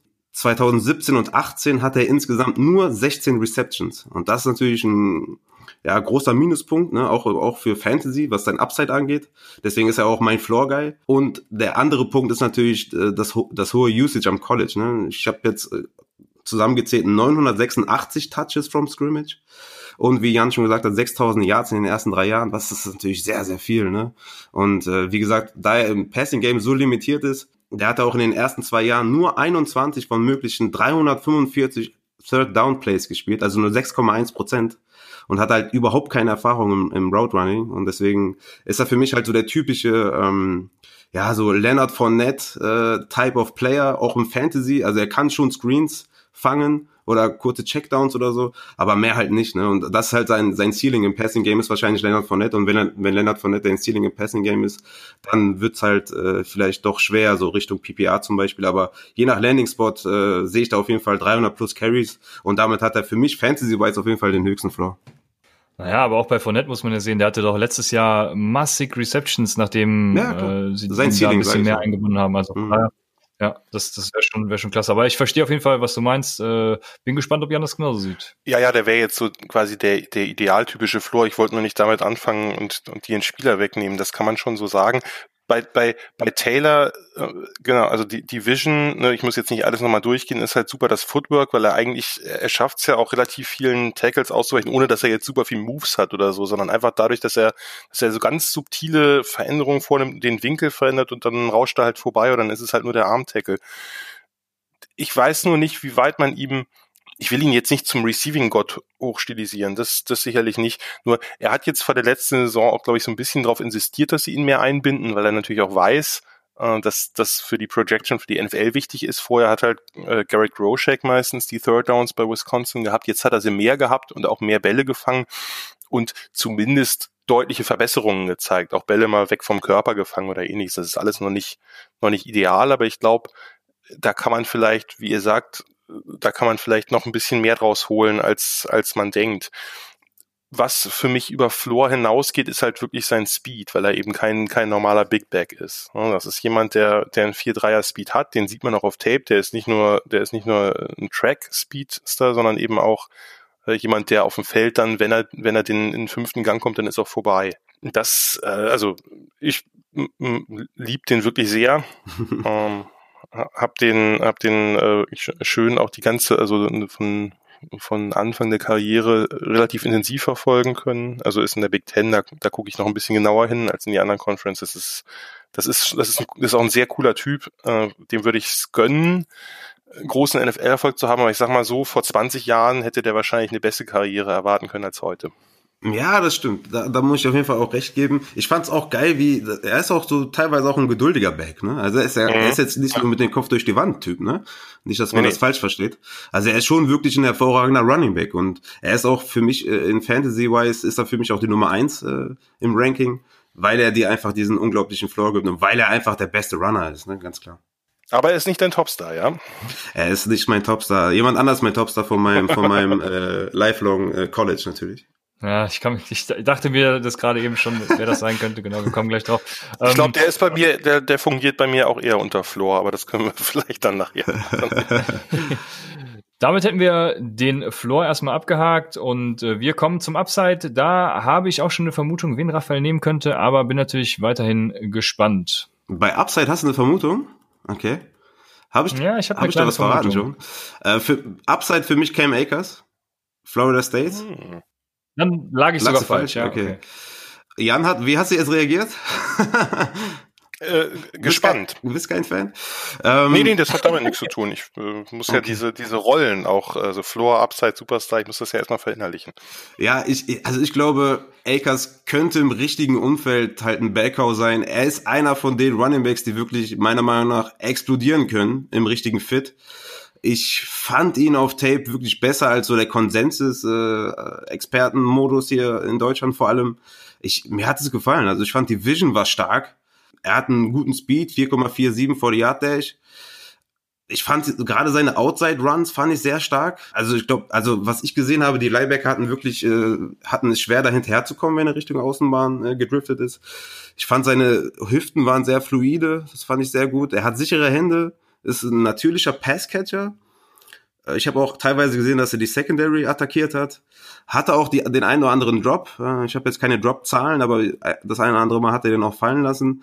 Aber insgesamt war er explosiv als Passcatcher, würde ich schon fast sagen. Du kannst mich da gerne korrigieren, Jan. Aber ich fand, ich, ich fand schon, dass er da eine Dynamik äh, drin hatte. Er hatte natürlich eine extrem schlechte O-Line bei Florida. Das, das, das war natürlich im, Plas im Passing, ähm, im Pass-Blocking-Game natürlich auch äh, schlecht für ihn. Da wurde er einfach überrannt teilweise auch. Hat mir zu oft auch ein bisschen rumgetanzt an, äh, in, im Backfield. Natürlich auch der, der O-Line geschuldet, dass er dann natürlich teilweise auch minus Yardage, äh, hatte.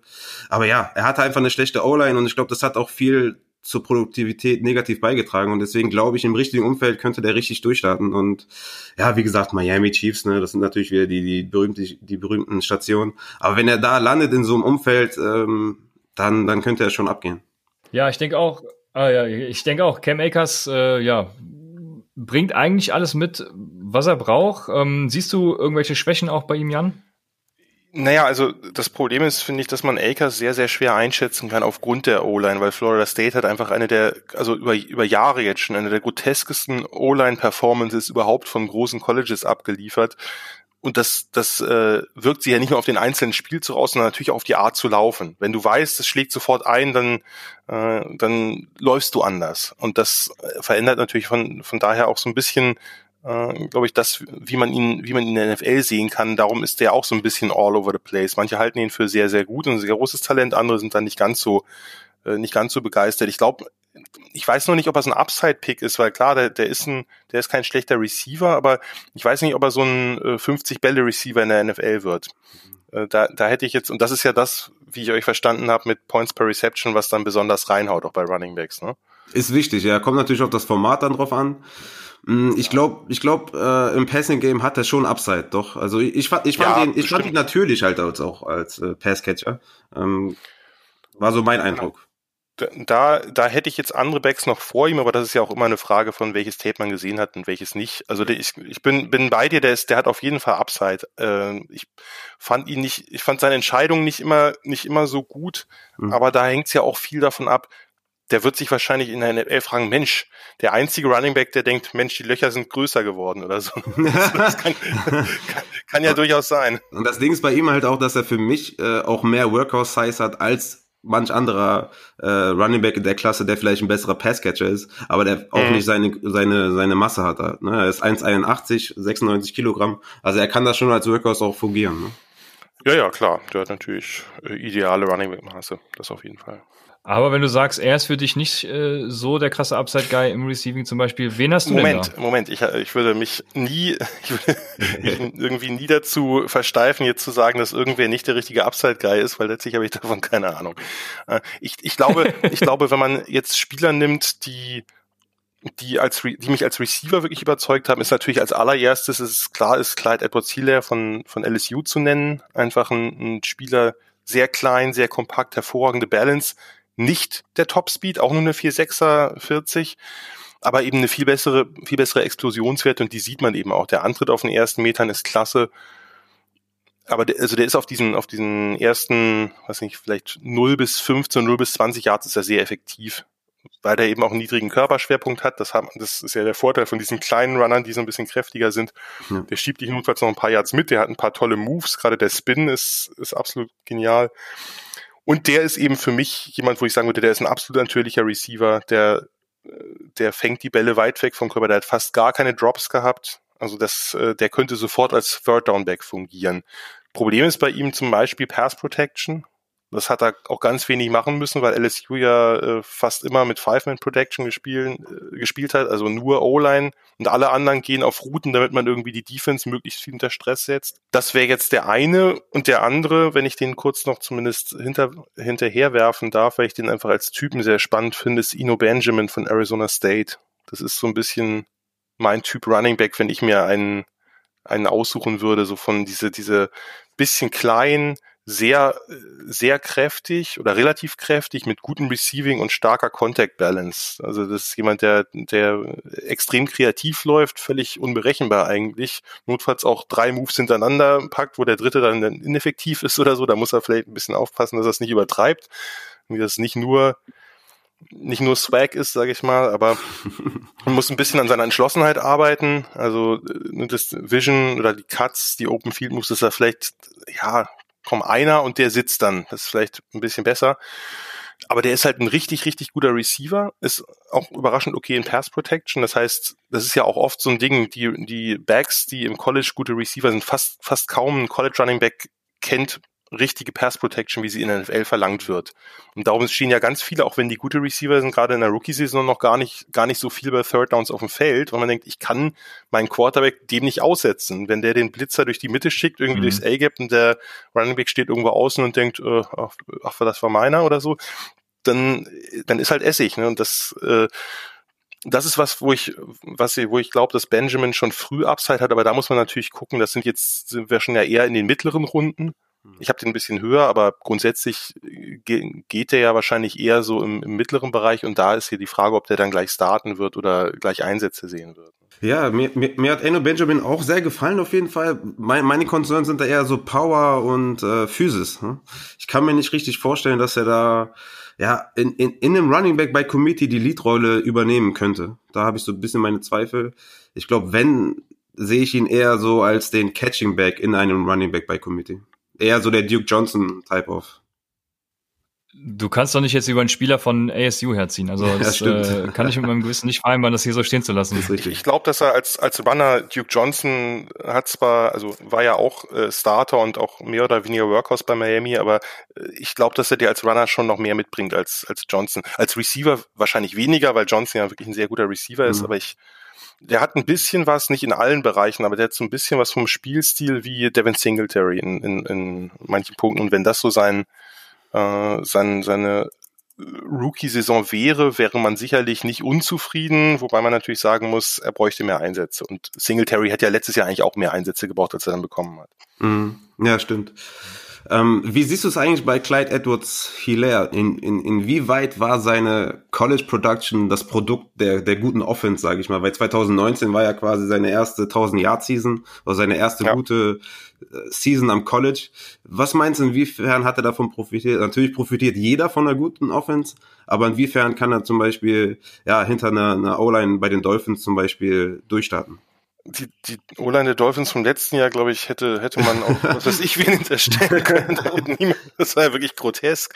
Aber äh, gute, gute Frage. Kann ich, kann ich ehrlich nicht beantworten. Im Jahr vorher war ja quasi der, der Spell Running Back von Nick Brissett. Ich glaube, der war bei den Patriots dann im, im Camp oder so. Also ein, eher ein Bruiser, weil LSU hat ja sonst eher diese Darius Guys, Leonard Fournette, also diese kräftigen Power Runner gehabt und Edward Thiele ist ja ein, doch ein bisschen anderer Typ ich kann es dir nicht, also er hat natürlich sehr stark davon profitiert, aber er ist auch richtig gut geworden. Also gerade die, die, der, die zweite Saisonhälfte, da wurde auch immer mehr eingebunden, da hat er eine immer größere Rolle gehabt.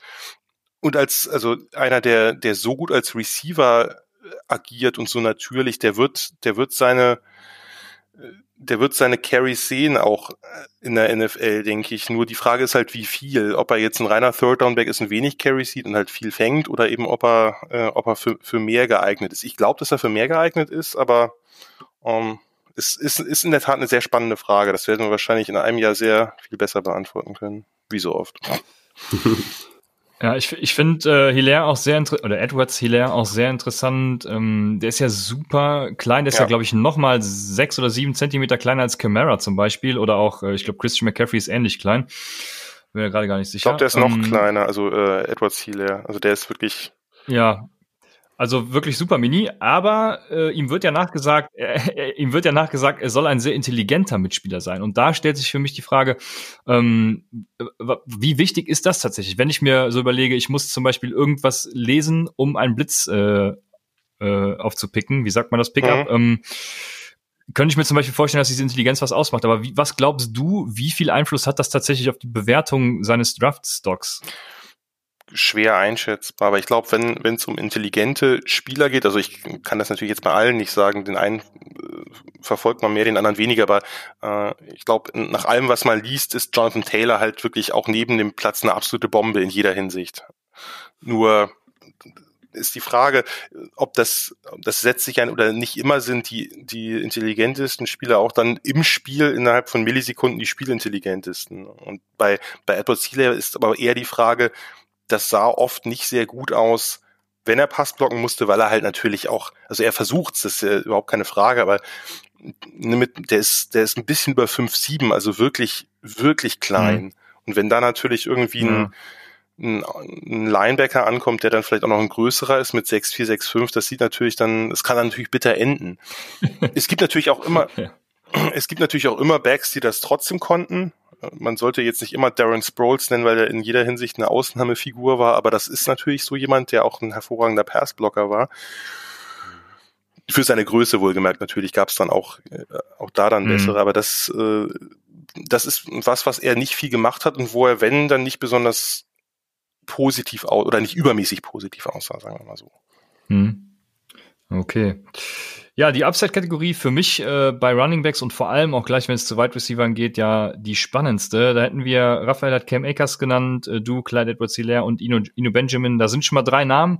Ja, auf die äh, könnt ihr euch mit Sicherheit, ja entweder wenn es auf die Rookie-Drafts zugeht, jetzt nach dem Draft vorbereiten oder wenn es äh, im Redraft ja erst Ende August soweit ist, hoffentlich zumindest ähm, da bleibt noch genug Zeit, sich mit denen zu beschäftigen. Also auf jeden Fall sehr spannende, sehr spannende Namen und äh, genauso spannend ist natürlich, wer jetzt als Topstar gepickt wird. Ich würde äh, sagen, Jan, du äh, hast den Vortritt für deinen Topstar. Ich nehme auch nicht den, den du wolltest. Also wenn ich das richtig äh, vorhin interpretiert habe. Für mich ist der Topstar in der Tat die Andre Swift und sonst niemand ist. Yes, baby. Achso doch. Ich dachte, du hättest Dobbins. Ich hatte jetzt irgendwie dich Richtung Ohio State. Nee, ich, ich bin, ich bin, ich bin Bulldog. Okay, sehr gut. Ah ja, Entschuldigung, ich, ich habe dir, Raphael, jetzt dann, ja, den habe ich jetzt. Nee, dann, äh, dann überlasse ich dir den Vortritt, gerne. Für Swift? Ja. Ja, ja, klar, gerne. Äh, ja, DeAndre Swift, ne, natürlich meine ganz klare, äh, ja, ich, ich lieb alles an ihm eigentlich. Er, hat einfach auch diesen, diesen Swag-Modus. Ich mag einfach sehr gerne, wie er läuft und ah, was soll ich zu DeAndre Swift sagen? Ich habe es in meiner kleinen Rookie-Folge ja schon gesagt, dass ich absoluter Fan von ihm bin. Äh, ich bin seit neuestem ja auch Georgia Bulldogs-Fan äh, durch die Pipeline-Liga da wir ja ein College äh, zu äh, genommen haben. Back-to-back 1000 Yard Season als Leadback in der SEC, äh, was natürlich auch schon mal äh, nicht schlecht ist. Comparison habe ich viel gelesen Richtung Kim, äh, Richtung Camara, äh, was natürlich seinem Receiving Game geschuldet ist. Die 40 Yard Dash war 4,49, was durchaus gut ist. Er ist, er ist damit auch, auch schneller als Clyde Edwards Hilaire. Ne? Da wird, werden ja viele Vergleiche gezogen zwischen den beiden. Er ist halt explosiv, agil, äh, katzenartig, habe ich mir aufgeschrieben, wie Camara. Ich, ich fand seine Vision auch sehr, sehr gut. Äh, seine, seine Spritzigkeit, seine, seine, sein Longspeed äh, fand ich sehr, sehr stark. Äh, die Beschleunigung nach dem ersten Cut fand ich wirklich money, sehr, sehr stark. Er hat halt schnelle Füße, äh, Mismatch gegen Linebacker. After the catch, ich fand, er hat, er ist richtige Routen gelaufen. Er hatte nur, er hat nur drei Bälle gedroppt bei 76 Career Catchable Targets was natürlich ähm, ja sein, sein Receiving Upside zeigt oder sein äh, Receiving Floor sogar zeigt. Er ist dazu noch ein solider Blocker, würde ich sagen, aber wie Jan schon sagt, ist es natürlich schwer äh, zu, zu transferieren in die NFL, aber zumindest am, am College war es durchaus solide. Ähm, ich glaube, wenn er in, Backfield kommt, wo er irgendwie ein Every Down Back ist, dann ist er instant ein Top 16 Running Back mit Top 5 Finish äh, Upside. Manchmal war er zu ungeduldig an der Line, ist mir ein bisschen aufgefallen mangelnde Power natürlich, wie bei Clyde Edwards Hilaire auch, aber das Receiving-Paket plus dem Running-Paket, ja, ist halt, ähm, sehe ich ihn schon als Leadback in den Running Back by Committee. Ich sehe ihn nicht als, als einen absoluten Workhorse, sondern halt als Leadback in den Running Back by Committee und da, da bringt er dir auf jeden Fall gute Nummern und ich bin sehr, sehr gespannt, wo er landet, ne? sehr, sehr gespannt. Also ob er bei den Chiefs landet, bei den Buccaneers, also das, das wäre alles auf jeden Fall, das wäre, also dann hast du da Fantasy Gold auf jeden Fall.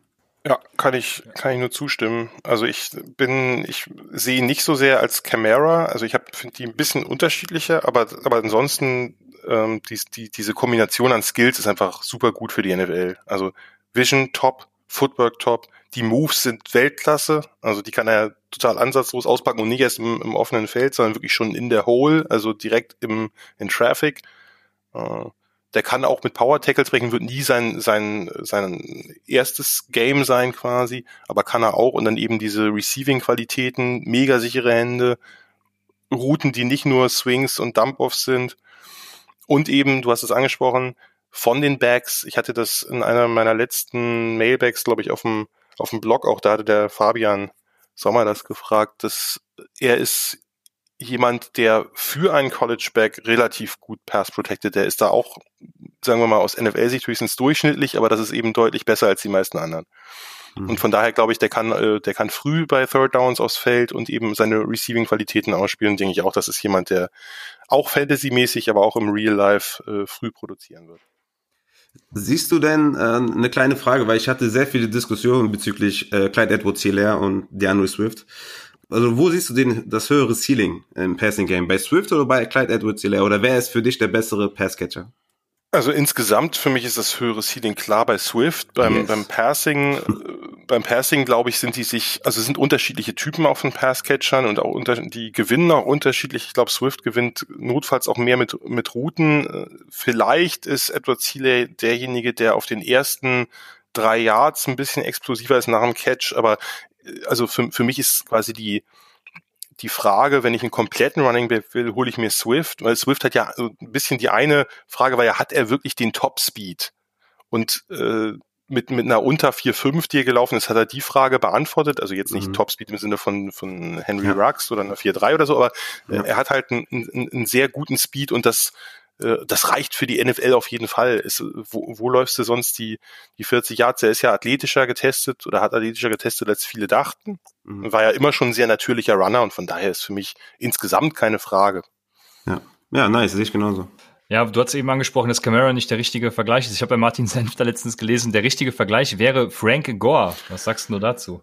Dafür ist er mir nicht nicht powervoll äh, und also Frank Gore ist halt als Inside Runner so gut, weil der eben auch der läuft immer hinter seinen Pads und ich glaube da das würde ich und Frank Gore ist also ich würde das Upside man kann jetzt schwer einen, einen, Rookie mit einem baldigen Hall of Famer vergleichen, das ist immer ein bisschen ungerecht, aber ich glaube das, ja, das, das, das, ist klar, das Upside ja. von Swift könnte im Receiving höher sein als Gore als bei Gore und er ist vielleicht nicht ganz der Inside Runner und ich finde, dass Swift ein bisschen vom Typ her jetzt ein bisschen mehr elusive und slippery ist. Also jemand, der wirklich auch dann, dann in, wirklich kommt in die, ins Gap und packt da erstmal einen Spin-Move aus. Das, das ist schon, also ich finde, der macht einfach beim, beim Zuschauen enorm mega. viel Spaß. Ja, mega. Und, äh, und wird halt die, die äh, Reihe von sehr erfolgreichen äh, Bulldogs Running Backs halt fortsetzen in NFL. Das ist halt auch ja schön. Ja, das denke ich auch. Du hast gesagt, Swift ist auch dein klarer Nummer eins Topstar und äh, tatsächlich wäre es dann so gewesen, ich hätte einen vermisst und zwar J.K. Dobbins, der ja in allen analytischen Modellen irgendwie am, auf dem ersten Platz rangiert aufgrund seiner Stats und allem, was damit zusammenhängt. Wie stehst du, Jan, zu J.K. Dobbins? Ist er für dich trotzdem der zweite Topstar auf der Liste?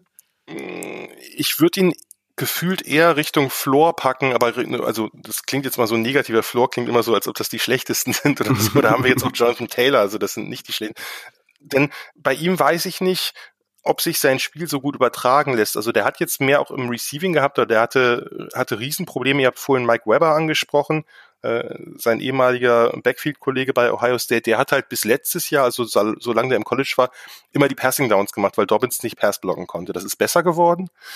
Aber das ist natürlich ein, ein größeres Problem und er ist als Receiver jetzt, bei Dobbins würde ich fast noch mehr sagen als bei Edward Sealer, dass er halt von diesem, von diesem System bei Ohio State was sehr, sehr profiliertes Running hat und ein, und jetzt eben auch wieder ein, mit, mit Fields ein, ein Running Quarterback. Vorher mit Haskins war er deutlich weniger effizient, weil Haskins halt ja kein Läufer ist und die dieses äh, diese Zone Reads und dieses Inside Zone Running nicht so spielen konnten.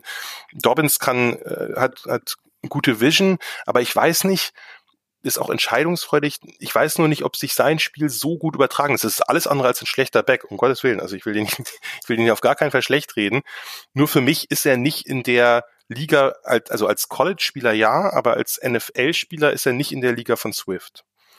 Und ich glaube auch nicht, dass er im Receiving so gut werden wird, aber das kann sich natürlich alles noch, man, wir reden wie gesagt über Anfang 20-Jährige, das äh, mhm. kann sich natürlich alles noch ändern, aber der hat auch ein paar mehr Drops gehabt als Swift, der ist nicht, der, der ist eher so ein, der hat jetzt nicht so viel Routen gelaufen, der war natürlich dann auch öfter mal sehr erfolgreich, der kann, kann ja auch äh, gut nach dem Catch oder wenn er dann durch die erste Reihe durchmacht, das hat ja auch sehr viel lange Runs gehabt, ohne dass er jetzt zwangsläufig der schnellste ist.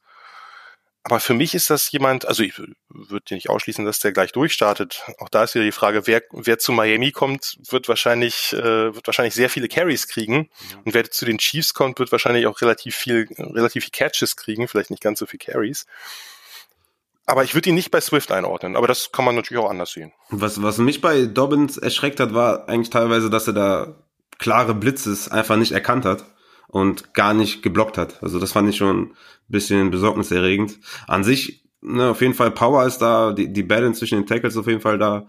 Er hat auch eine gute Size, 1,78, 98 Kilo, also das, äh, ja, für einen Running Back schon ordentlich. Ich habe auch Zweifel am, am Passing Game. Der hatte jetzt ähm, 2017 22 Receptions, 2018 26 Receptions, 2019 23 Receptions. Eher auch so so Screen und, und Flat Pässe, keine keine richtigen Routes. Also von daher, da sind schon Concerns auf jeden Fall da. Ähm, kommt stark auf den Landing Spot an, glaube ich. Und die Frage ist auch, bei, de, bei der guten O-Line. Ich glaube, dafür war er schon wie gemacht, also für, auch für diese Art zu laufen, also für Inside und Out-Saison ist, glaube ich, schon. Also das war eine sensationelle Saison. Aber wie gesagt, ich bin nicht ganz sicher, ob sich das so übertragen lässt. Und die Swift sehe ich einfach. Swift hat ja nun mal, das ist oftmals eine sehr langweilige Offense gewesen und auch wenig exklusive bei Georgia. Aber die ist halt relativ Pro-Style nah. Also der muss sich nicht so umgewöhnen und das kann man, glaube ich, besser übertragen. Interessanter Faktor. Und das hat sich jetzt zum Beispiel gar nicht beachtet. Das, das finde ich auf jeden Fall ein super Punkt. Daran habe ich gar nicht gedacht. Das finde ich sehr interessant. Muss ja nicht so sein. In einem Jahr sitzen wir hier und denken. genau. Wir versuchen ja nur zu Projection, ne? aber. Aber Swift ist, Swift ist ready. Da bin ich relativ sicher. Oh shit, ja. Ja, also Swift haben wir dann als die klare Geil, Nummer eins, was den Topstar angeht.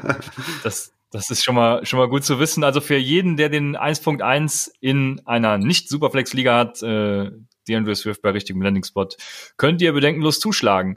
Worauf wir Fantasy-Spieler natürlich immer besonders schielen, sind äh, Targets, die wir später kriegen und die sich dann zu echten, ja, echten Topstars quasi entwickeln. Sozusagen die Late-Round-Targets äh, dieser Draft-Class und da bin ich gespannt, wer jetzt so ein erstes Late-Round-Target sein könnte für dich, Jan.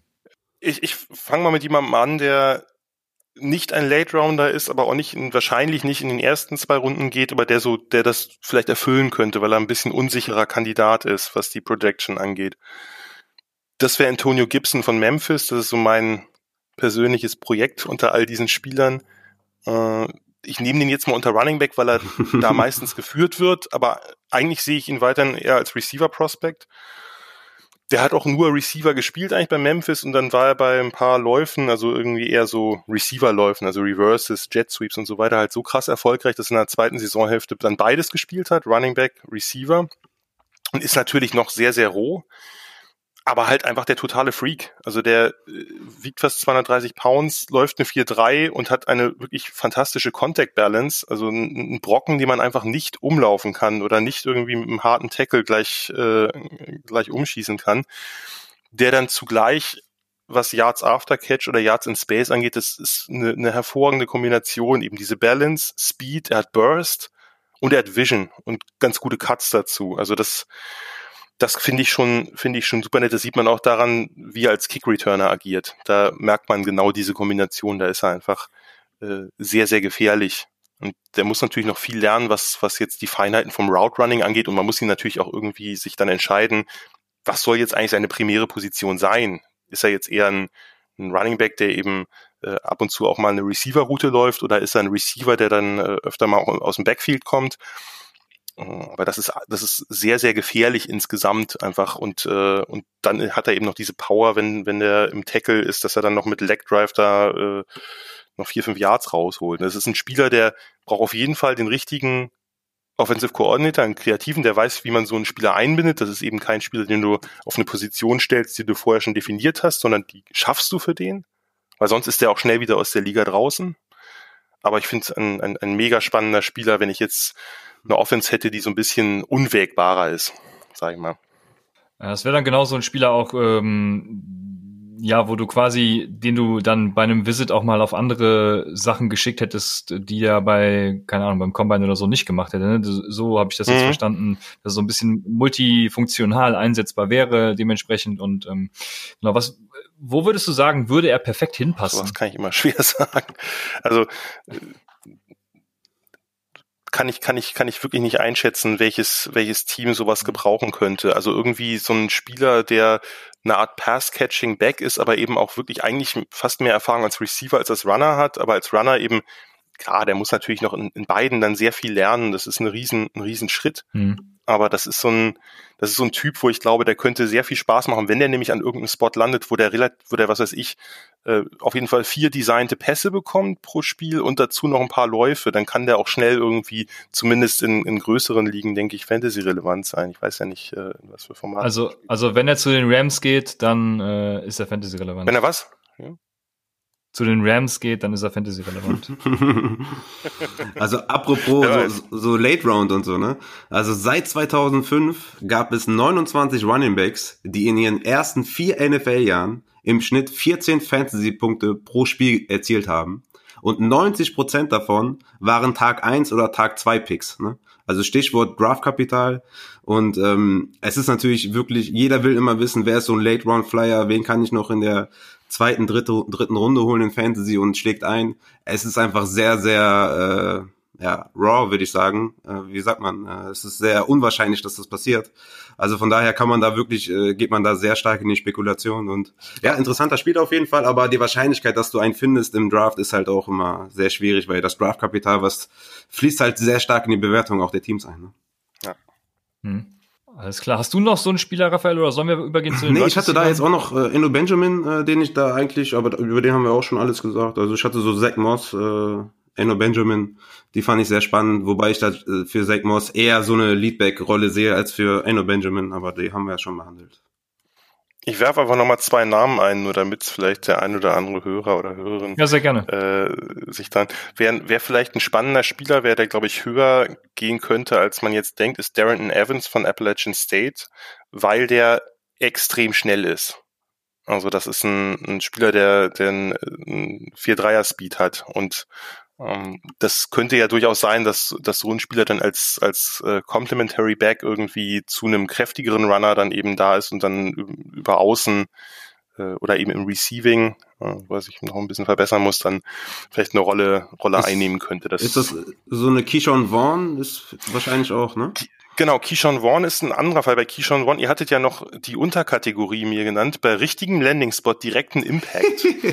Und da, da ist mir dann in der Tat als allererstes Keyshawn Vaughn eingefallen, weil das ist ein Typ, der ist, ähm, der ist jetzt der ist wie gemacht für so ein One-Cut-and-Go, also so ein Outside-Zone. Er läuft quasi parallel zur Line, dann Fuß in den Boden und mhm. ab dafür. Der äh, ist nicht sehr agil, sag ich mal jetzt, was Quickness oder Lateral Movement oder irgendwelche tollen Moves angeht, aber der hat eine ganz gute Vision und einen guten Burst auf den ersten Metern. Ist jetzt auch nicht, also nicht ansatzweise so schnell wie Evans, aber ne, also jemand, zum Beispiel bei den Falcons könnte ich mir den ziemlich gut vorstellen. Das wäre so ein, also wenn die jetzt nicht Gurley hätten und schon diverse andere Running Backs oder so, also vom, vom, vom Spielstil her. Ne? Also jemand, der ein Team, was viel Outside Zone spielt und dafür ist, glaube ich, wäre das so ein Late Rounder, der möglicherweise dann schon äh, dann schon ein bisschen was, äh, ein bisschen was bringen könnte. Anderer ist jo Josh Kelly von, von UCLA. Das wären so meine Late Round Targets, wo ich glaube, die könnten im ersten Jahr schon vielleicht was zeigen. Naja, mal schauen. Also von den dreien, die du jetzt genannt hast, sehe ich auch Keyshawn Vaughn eigentlich weiter vorne, weil mir auch da das, das Paket einfach aus, aus ja, Größe, ne, das 1,78, 97 Kilo, also da ist schon auf jeden Fall was dahinter. Hat jetzt auch nicht so die beste O-Line in, in Vanderbilt, ne? Und mir hat halt auch seine Vision sehr gut gefallen und Pass Protection fand ich auch ganz gut. Äh, plus Receiving Game, also ja, beim richtigen Landing Spot äh, kann da auf jeden Fall was draus werden. Okay, damit hätten wir äh, auch ein paar Late Targets auf Running Back. Das wären Antonio Gibson, äh, Evans, Keyshawn Vaughn und Josh Kelly. Also da könnt ihr in späteren Runden des Rookie Drafts äh, auch mal gerne zuschlagen und gucken, wie sich das entwickelt. Raphael hat die Statistik natürlich genannt, also seid euch dessen auch bewusst. Ähm, Late Round Running Backs schlagen in der Regel seltener ein. Das haben wir auch schon des Öfteren besprochen. In den späteren Runden sind wir eher dazu geraten, also raten wir eher dazu, Wide Receiver zu nehmen.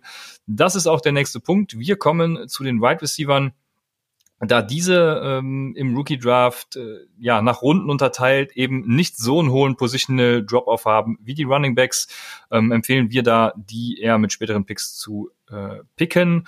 Und wie immer, die erste Kategorie ist der Floor. Und Raphael, bitteschön, dein erster Wide Receiver. Mein erster Wide Receiver in Sachen Floor ist Jerry Judy tatsächlich.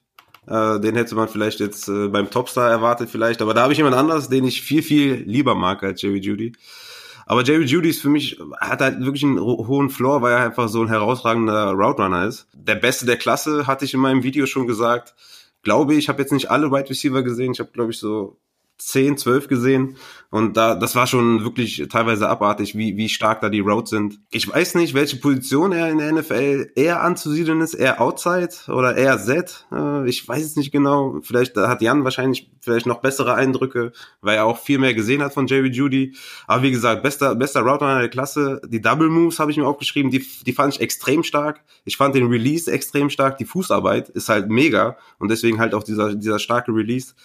Ähm, die Hände sind gut, äh, Yards after Catch natürlich, aber was, was mir nicht gefallen hat, war ähm, diese Blocking Awareness, ne? Oder der Effort zum Blocken. Der hat mich sehr gestört, da war teilweise kein Effort dahinter. Und er ist halt auch nicht so der Contested Catch Guy. Ich weiß nicht, also wie gesagt, Vergleiche sind immer so ein bisschen blöd, aber ich habe mir aufgeschrieben, Antonio Brown, Type of Spieler, so wenn man jetzt das Ceiling betrachtet. Ich glaube, der, der hat, der gibt einfach einen hohen Floor, weil er einfach ein ja, sehr, sehr guter Route Runner ist. Ja, ich hätte ihn jetzt in der Tat unter Topstar eingeordnet, aber äh, genau, nein, aber ja. nee, aber kann man ja, kann man ja so, also, ne, bin ich ganz bei dir, beste Routes der Klasse. Ich glaube, der kann halt sowohl Flanker, also Set als auch Slot spielen. Äh, da hat er auch beides getan.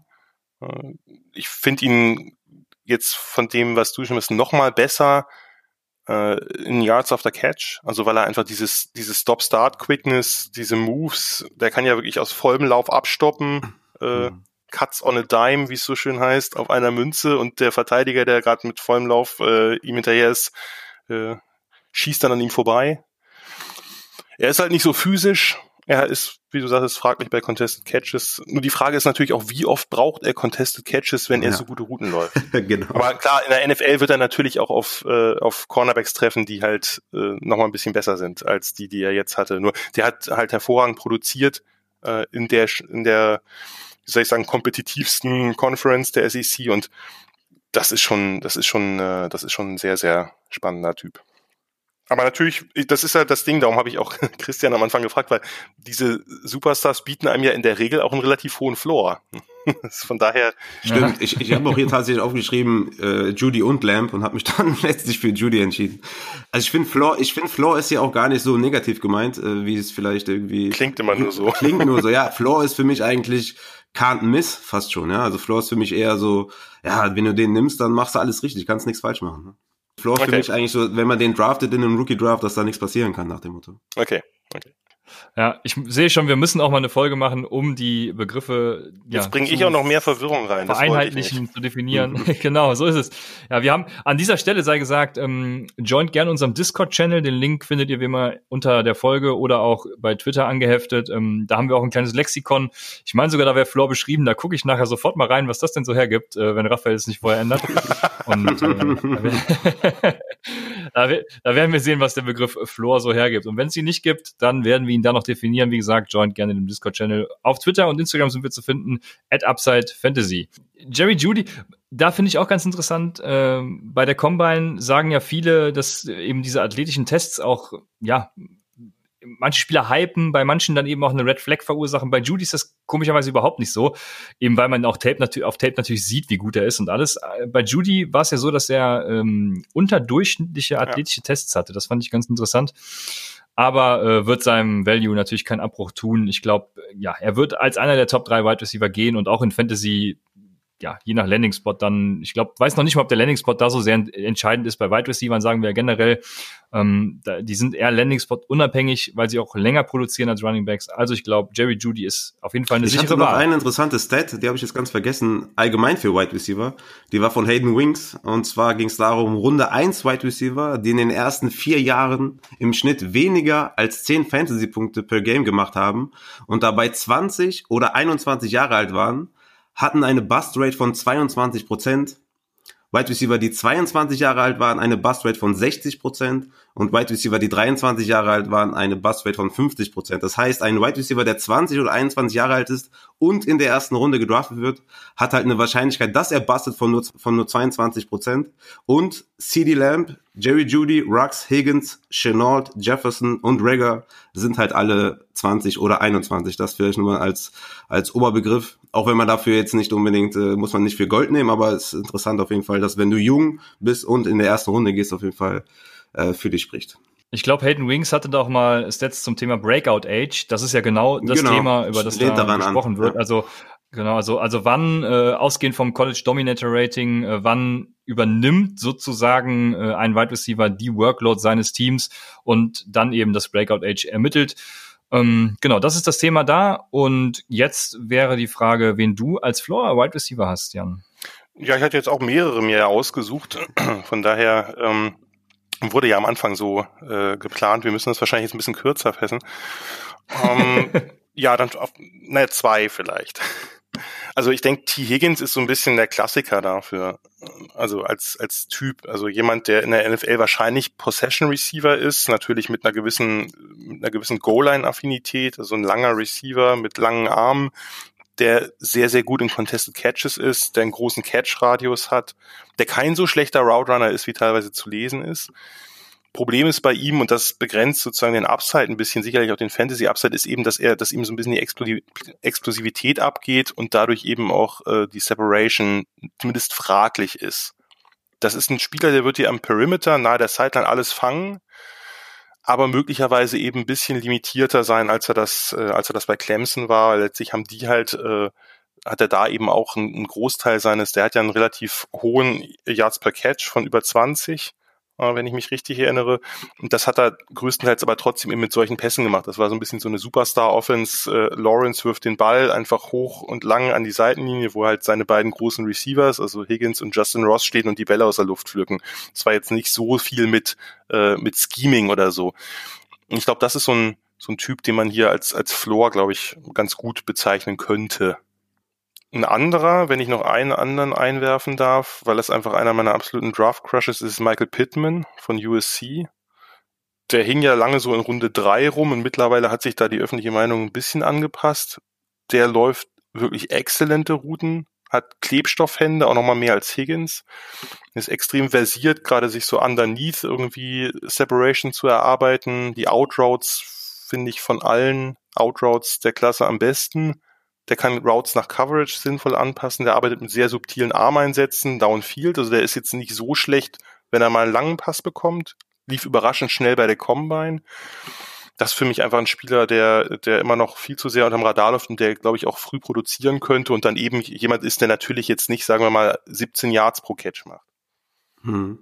Ich fand Michael Pittman auch, auch sehr, sehr, sehr interessant. Vor allem auch, weil er halt unfassbar sichere Hände hat und dass das Route Tree ja so ausgereift ist. Ne? Das fand ich schon sehr, sehr bemerkenswert äh, bei, bei Michael Pittman. Ich habe mir dann aufgeschrieben, wenn er zu Green Bay kommt, hat er für mich direkt einen Impact zum Beispiel.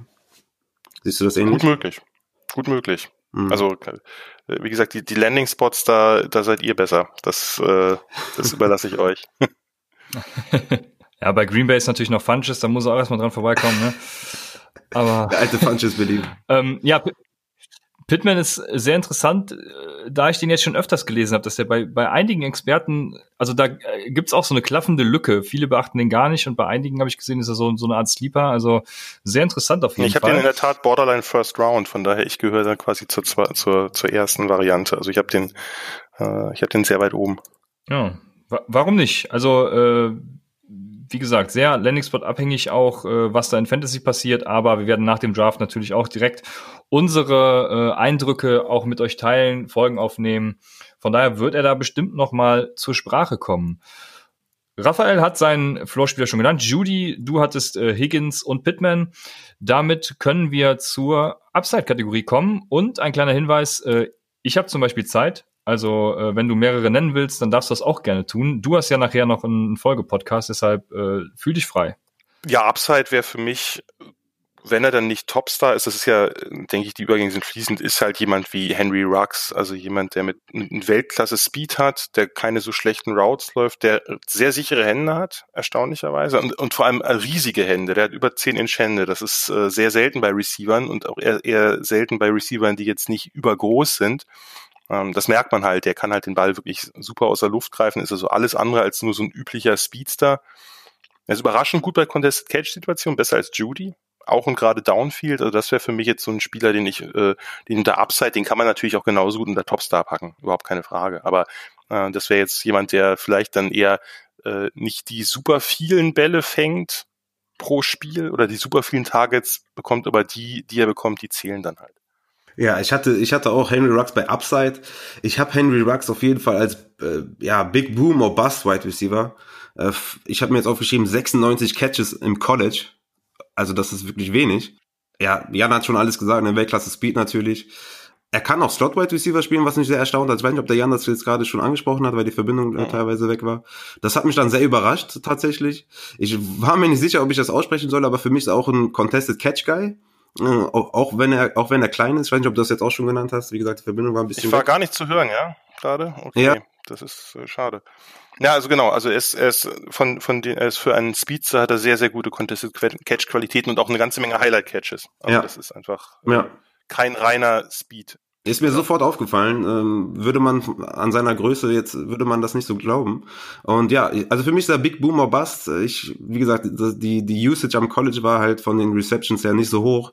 Deswegen, ja, müssen wir da mal gucken. Ich, ich weiß, Landing Spot hatte ich jetzt so 49ers ungefähr gedacht. Ich weiß nicht, wie zufrieden die damit wären. Aber ich glaube, das wäre ein ganz guter Landing Spot, glaube ich. Aber hast du mal gesehen, wie viele seiner Receptions Touchdowns geworden sind? Das ist eine absurde Quote. Äh, ich, ich habe mir hier nur Sophomore Season 11 Touchdowns und 2019 7 Touchdowns. Warte mal, dann schaue ich. 98, 98 Catches, 24 Touchdowns. Das ist also jeder, jeder vierte. Ja, tatsächlich. Ja, das ist, das ist, ähm, ist nicht unbedingt so gut, äh, um da zu projection, sage ich mal. Ne? Deswegen habe ich da so ein bisschen, ein bisschen Schiss bei ihm, dass er da auch sehr viel basten kann oder vielleicht auch basten wird. Ne? Bei Bust würde mir, oder Boomer Bust würde mir als erstes Denzel Mims einfallen, den werden wir jetzt wahrscheinlich nicht besprechen, aber das ist für mich so der klassische Baylor, Boomer Bust Spieler. Hat mir auch sehr gefallen. Ich habe ihn da auch, ich habe da auch Packers an 30 für Mims, hatte ich mir auch so vorgestellt. Hat mir auch sehr gefallen. Also Denzel Mims, 93 Kilo, 1,90 groß. Big Slot äh, Receiver. Ich, also die, die Count, Count, Count-Wert war Wahnsinn. Ich glaube 6,66 war das im Endeffekt. Ja, ja. Hat mir auch sehr gefallen, denn also Jeff Mail-Style, ja. Den kenne ich jetzt nicht. nee, das ist der, das, der hat mal, das ist ein Receiver von Oregon, der hat mal okay. irgendeine, also der hat, glaube ich, auch nie irgendwas gerissen in der NFL, der hat vielleicht ein paar Catches oder so, aber der hat eine vollkommen absurde Cone von, ich glaube, irgendwas 6,5 oder so. Wahnsinn. Ja, das ist mir äh, das, das ist direkt ins Auge gesprungen. Ich hatte ja. mir bei Denzel Mims aufgeschrieben, Drops, äh, ist ein Riesenthema bei ihm. Drops und Highlight Catches beides äh, hintereinander. Also der kann die geilsten Bälle fangen und also wirklich. ja, wirklich. Also der hat einen eine, einen riesen Catch Radius und hat halt eben auch Hände, die er wirklich, dass er irgendwie einhändig dir einen fast vom Boden pflückt und den nächsten, der kommt direkt auf den Körper und landet dann auf dem Boden. Also ja, das muss. Ich habe noch ja? eine Frage zu äh, Henry Rux und zwar wie gesagt, ich habe nicht so viel Tape gesehen und die Frage, die ich mir stelle, ist, wie sieht er gegen Press Coverage aus? Weil das, was ich gesehen habe, ist, er, er braucht immer so ein bisschen, um in Tritt zu kommen. Und da stelle ich mir die Frage, wie schlägt er sich so äh, quasi auf den ersten Metern, wenn er sich mal gegen Press Coverage beweisen muss? Hast du davon was gesehen, Jan? Ich fand ihn besser als Judy gegen Press. Und man hat, es ist ja auch, glaube ich, oh, okay. also was noch nicht, natürlich in der NFL, da müssen sich alle dran gewöhnen, dass da natürlich auch nochmal andere Leute stehen. Wenn dich Richard Sherman in Press nimmt, dann ist das ein Problem. aber, ja. ähm, aber ich fand Rux gerade für sein, für sein Gewicht, also der ist halt extrem explosiv auf den ersten Schritten und hat da, fand ich, äh, sogar mehr, äh, mehr Potenzial gezeigt. Ob sich das dann in der NFL äh, auch realisieren wird, ist ja eine andere Frage. Er hat mehr Potenzial gezeigt als Judy äh, und ganz, nicht ganz umsonst hat man Rux halt mehr außen gelassen und mehr, mehr auch mal auf X gestellt äh, und, mhm. Judy nicht so sehr. Man hat die immer bewegt, also alle, alle die vier Receiver, die sie haben mit Devonta Smith und Jalen Waddle, aber, aber man hat Rux meistens eher außen gehabt und da, wo eben die Corners vielleicht ein bisschen aggressiver sind. Nur letztlich muss natürlich auch jeder Corner sich überlegen, wenn ich in Press stehe und am besten noch Bump and Run spiele, dann muss der, muss der Jam aber auch sitzen, weil sonst ist Rux halt zehn Meter weiter. Das ist halt bei ihm, das ist halt bei ihm ja echt, äh, also ist einfach einer der schnellsten, wird auch jetzt einer der schnellsten Spieler in der NFL sein, sofort. Das ist schon sehr spannend. Alles klar. Dann, Raphael, du darfst auch gerne einen Upside-Spieler nennen. Upside, wie gesagt, hatte ich auch Henry Rux. Ähm, auf jeden Fall auch, äh, ja, Jefferson hatte ich da auch äh, recht hoch. Aber ich glaube, wie gesagt, welchen? Justin Jefferson. Wahrscheinlich Justin, äh, Justin ja, genau. Justin Jefferson von LSU. Genau. Hat mich auch, hat mir sehr imponiert auf jeden Fall. Big Slot Wide Receiver, denke ich auch eher sehr athletisch. Hatte auch äh, gute College Production. Ähm, was ich gesehen habe, hat auch viel gegen Zone Coverage gewonnen auf jeden Fall. Ja, ich, ich, ich hatte mir New Orleans aufgeschrieben an 24. Das wäre, glaube ich, ganz interessant, auch für Fantasy natürlich in, in erster Linie. Ähm, also Justin Jefferson hatte ich da auch ganz hoch in, in meinem Ranking. Finde ich echt ein, echt ein hervorragender athletischer Wide Receiver. Also wirklich sehr, sehr stark. Ja, bei, bei New Orleans wäre natürlich interessant, äh, welche Routen er läuft, weil da darf er nicht länger als 15 Yards laufen. Dann ist er auf jeden Fall eine gute Fantasy-Option für Drew, Drew Brees. Gut, damit haben wir als Upside-Spieler äh, Henry Rux und Justin Jefferson. Damit kommen wir dann zur letzten, äh, nee, damit kommen wir dann zur Rubrik der Topstars und da darf natürlich einer nicht fehlen, der eben schon mal zur Sprache kam, denke ich. Aber ich überlasse gerne euch das Wort, ähm, Raphael. Ja, ich habe ihn als absoluten Topstar. Er ist mein absoluter Lieblings-Wide Receiver. Mir hat das Tape zum Beispiel viel mehr gefallen als von, von Jerry Judy, weil ich ihn einfach viel smoother fand, viel ja, schöner anzusehen, sage ich mal. Wahrscheinlich in, in vielen Augen und Ohren äh, nicht ganz nachvollziehbar, aber für mich persönlich war es einfach so, dass ich CD Lambs Tape deutlich schöner fand. Ähm, er hat einfach auch eine riesen äh, College Production gehabt. Ne? Freshman Season 807 Receiving Yards, 7 Touchdowns. Sophomore Season dann nochmal getoppt. Letzte, letzte Saison dann nochmal getoppt mit 1327 Yards, 14 Touchdowns. Also die, die College-Karriere ist Wahnsinn. Er ist ja flexibel einsetzbar ich, ich habe da von Sports Info Solution eine Grafik gesehen, der hat im Screen zum Beispiel 8,9 Yards per Target, Curl 16,5 Yards per Target, Dick Route 17,3 Yards per Target und Fade 8,8 Yards per Target. Also flexibel einsetzbar dazu. Äh, großer physischer Wide Receiver, ähm, obwohl er jetzt vielleicht äh, ja nicht der schwerste ist sichere Hände, ich würde sagen, die beste der Klasse, da kann Jan vielleicht noch was zu sagen. Das, was ich gesehen habe, du hast ihn fast angeworfen und er hat was damit gemacht und er hat ihn auch gefangen. Also wirklich, wirklich stark. Body Control, Ball Tracker, dementsprechend dann Adjustments in der Luft war Wahnsinn. Contested Catch. Ja, ja, sagt er, der Catch für mich auch ein Monster mit seiner äh, tollen Field Vision, sage ich mal. Und was mir natürlich sehr gefallen hat ähm, und gegenüber Judy natürlich ein riesen Pluspunkt ist halt äh, Blocking Effort. Ne? Ist verrückt. Also der ist ja fast schon geil drauf, andere umzunieten. Und das hat mir natürlich extrem imponiert und deswegen ist, ja, CD, ähm, ähm, CD Lamp ist da, ist da meine Nummer eins auf jeden Fall. Also immer noch ein würdiger Nachfolger für Larry Fitzgerald bei den Cardinals, ja. würde ich sagen.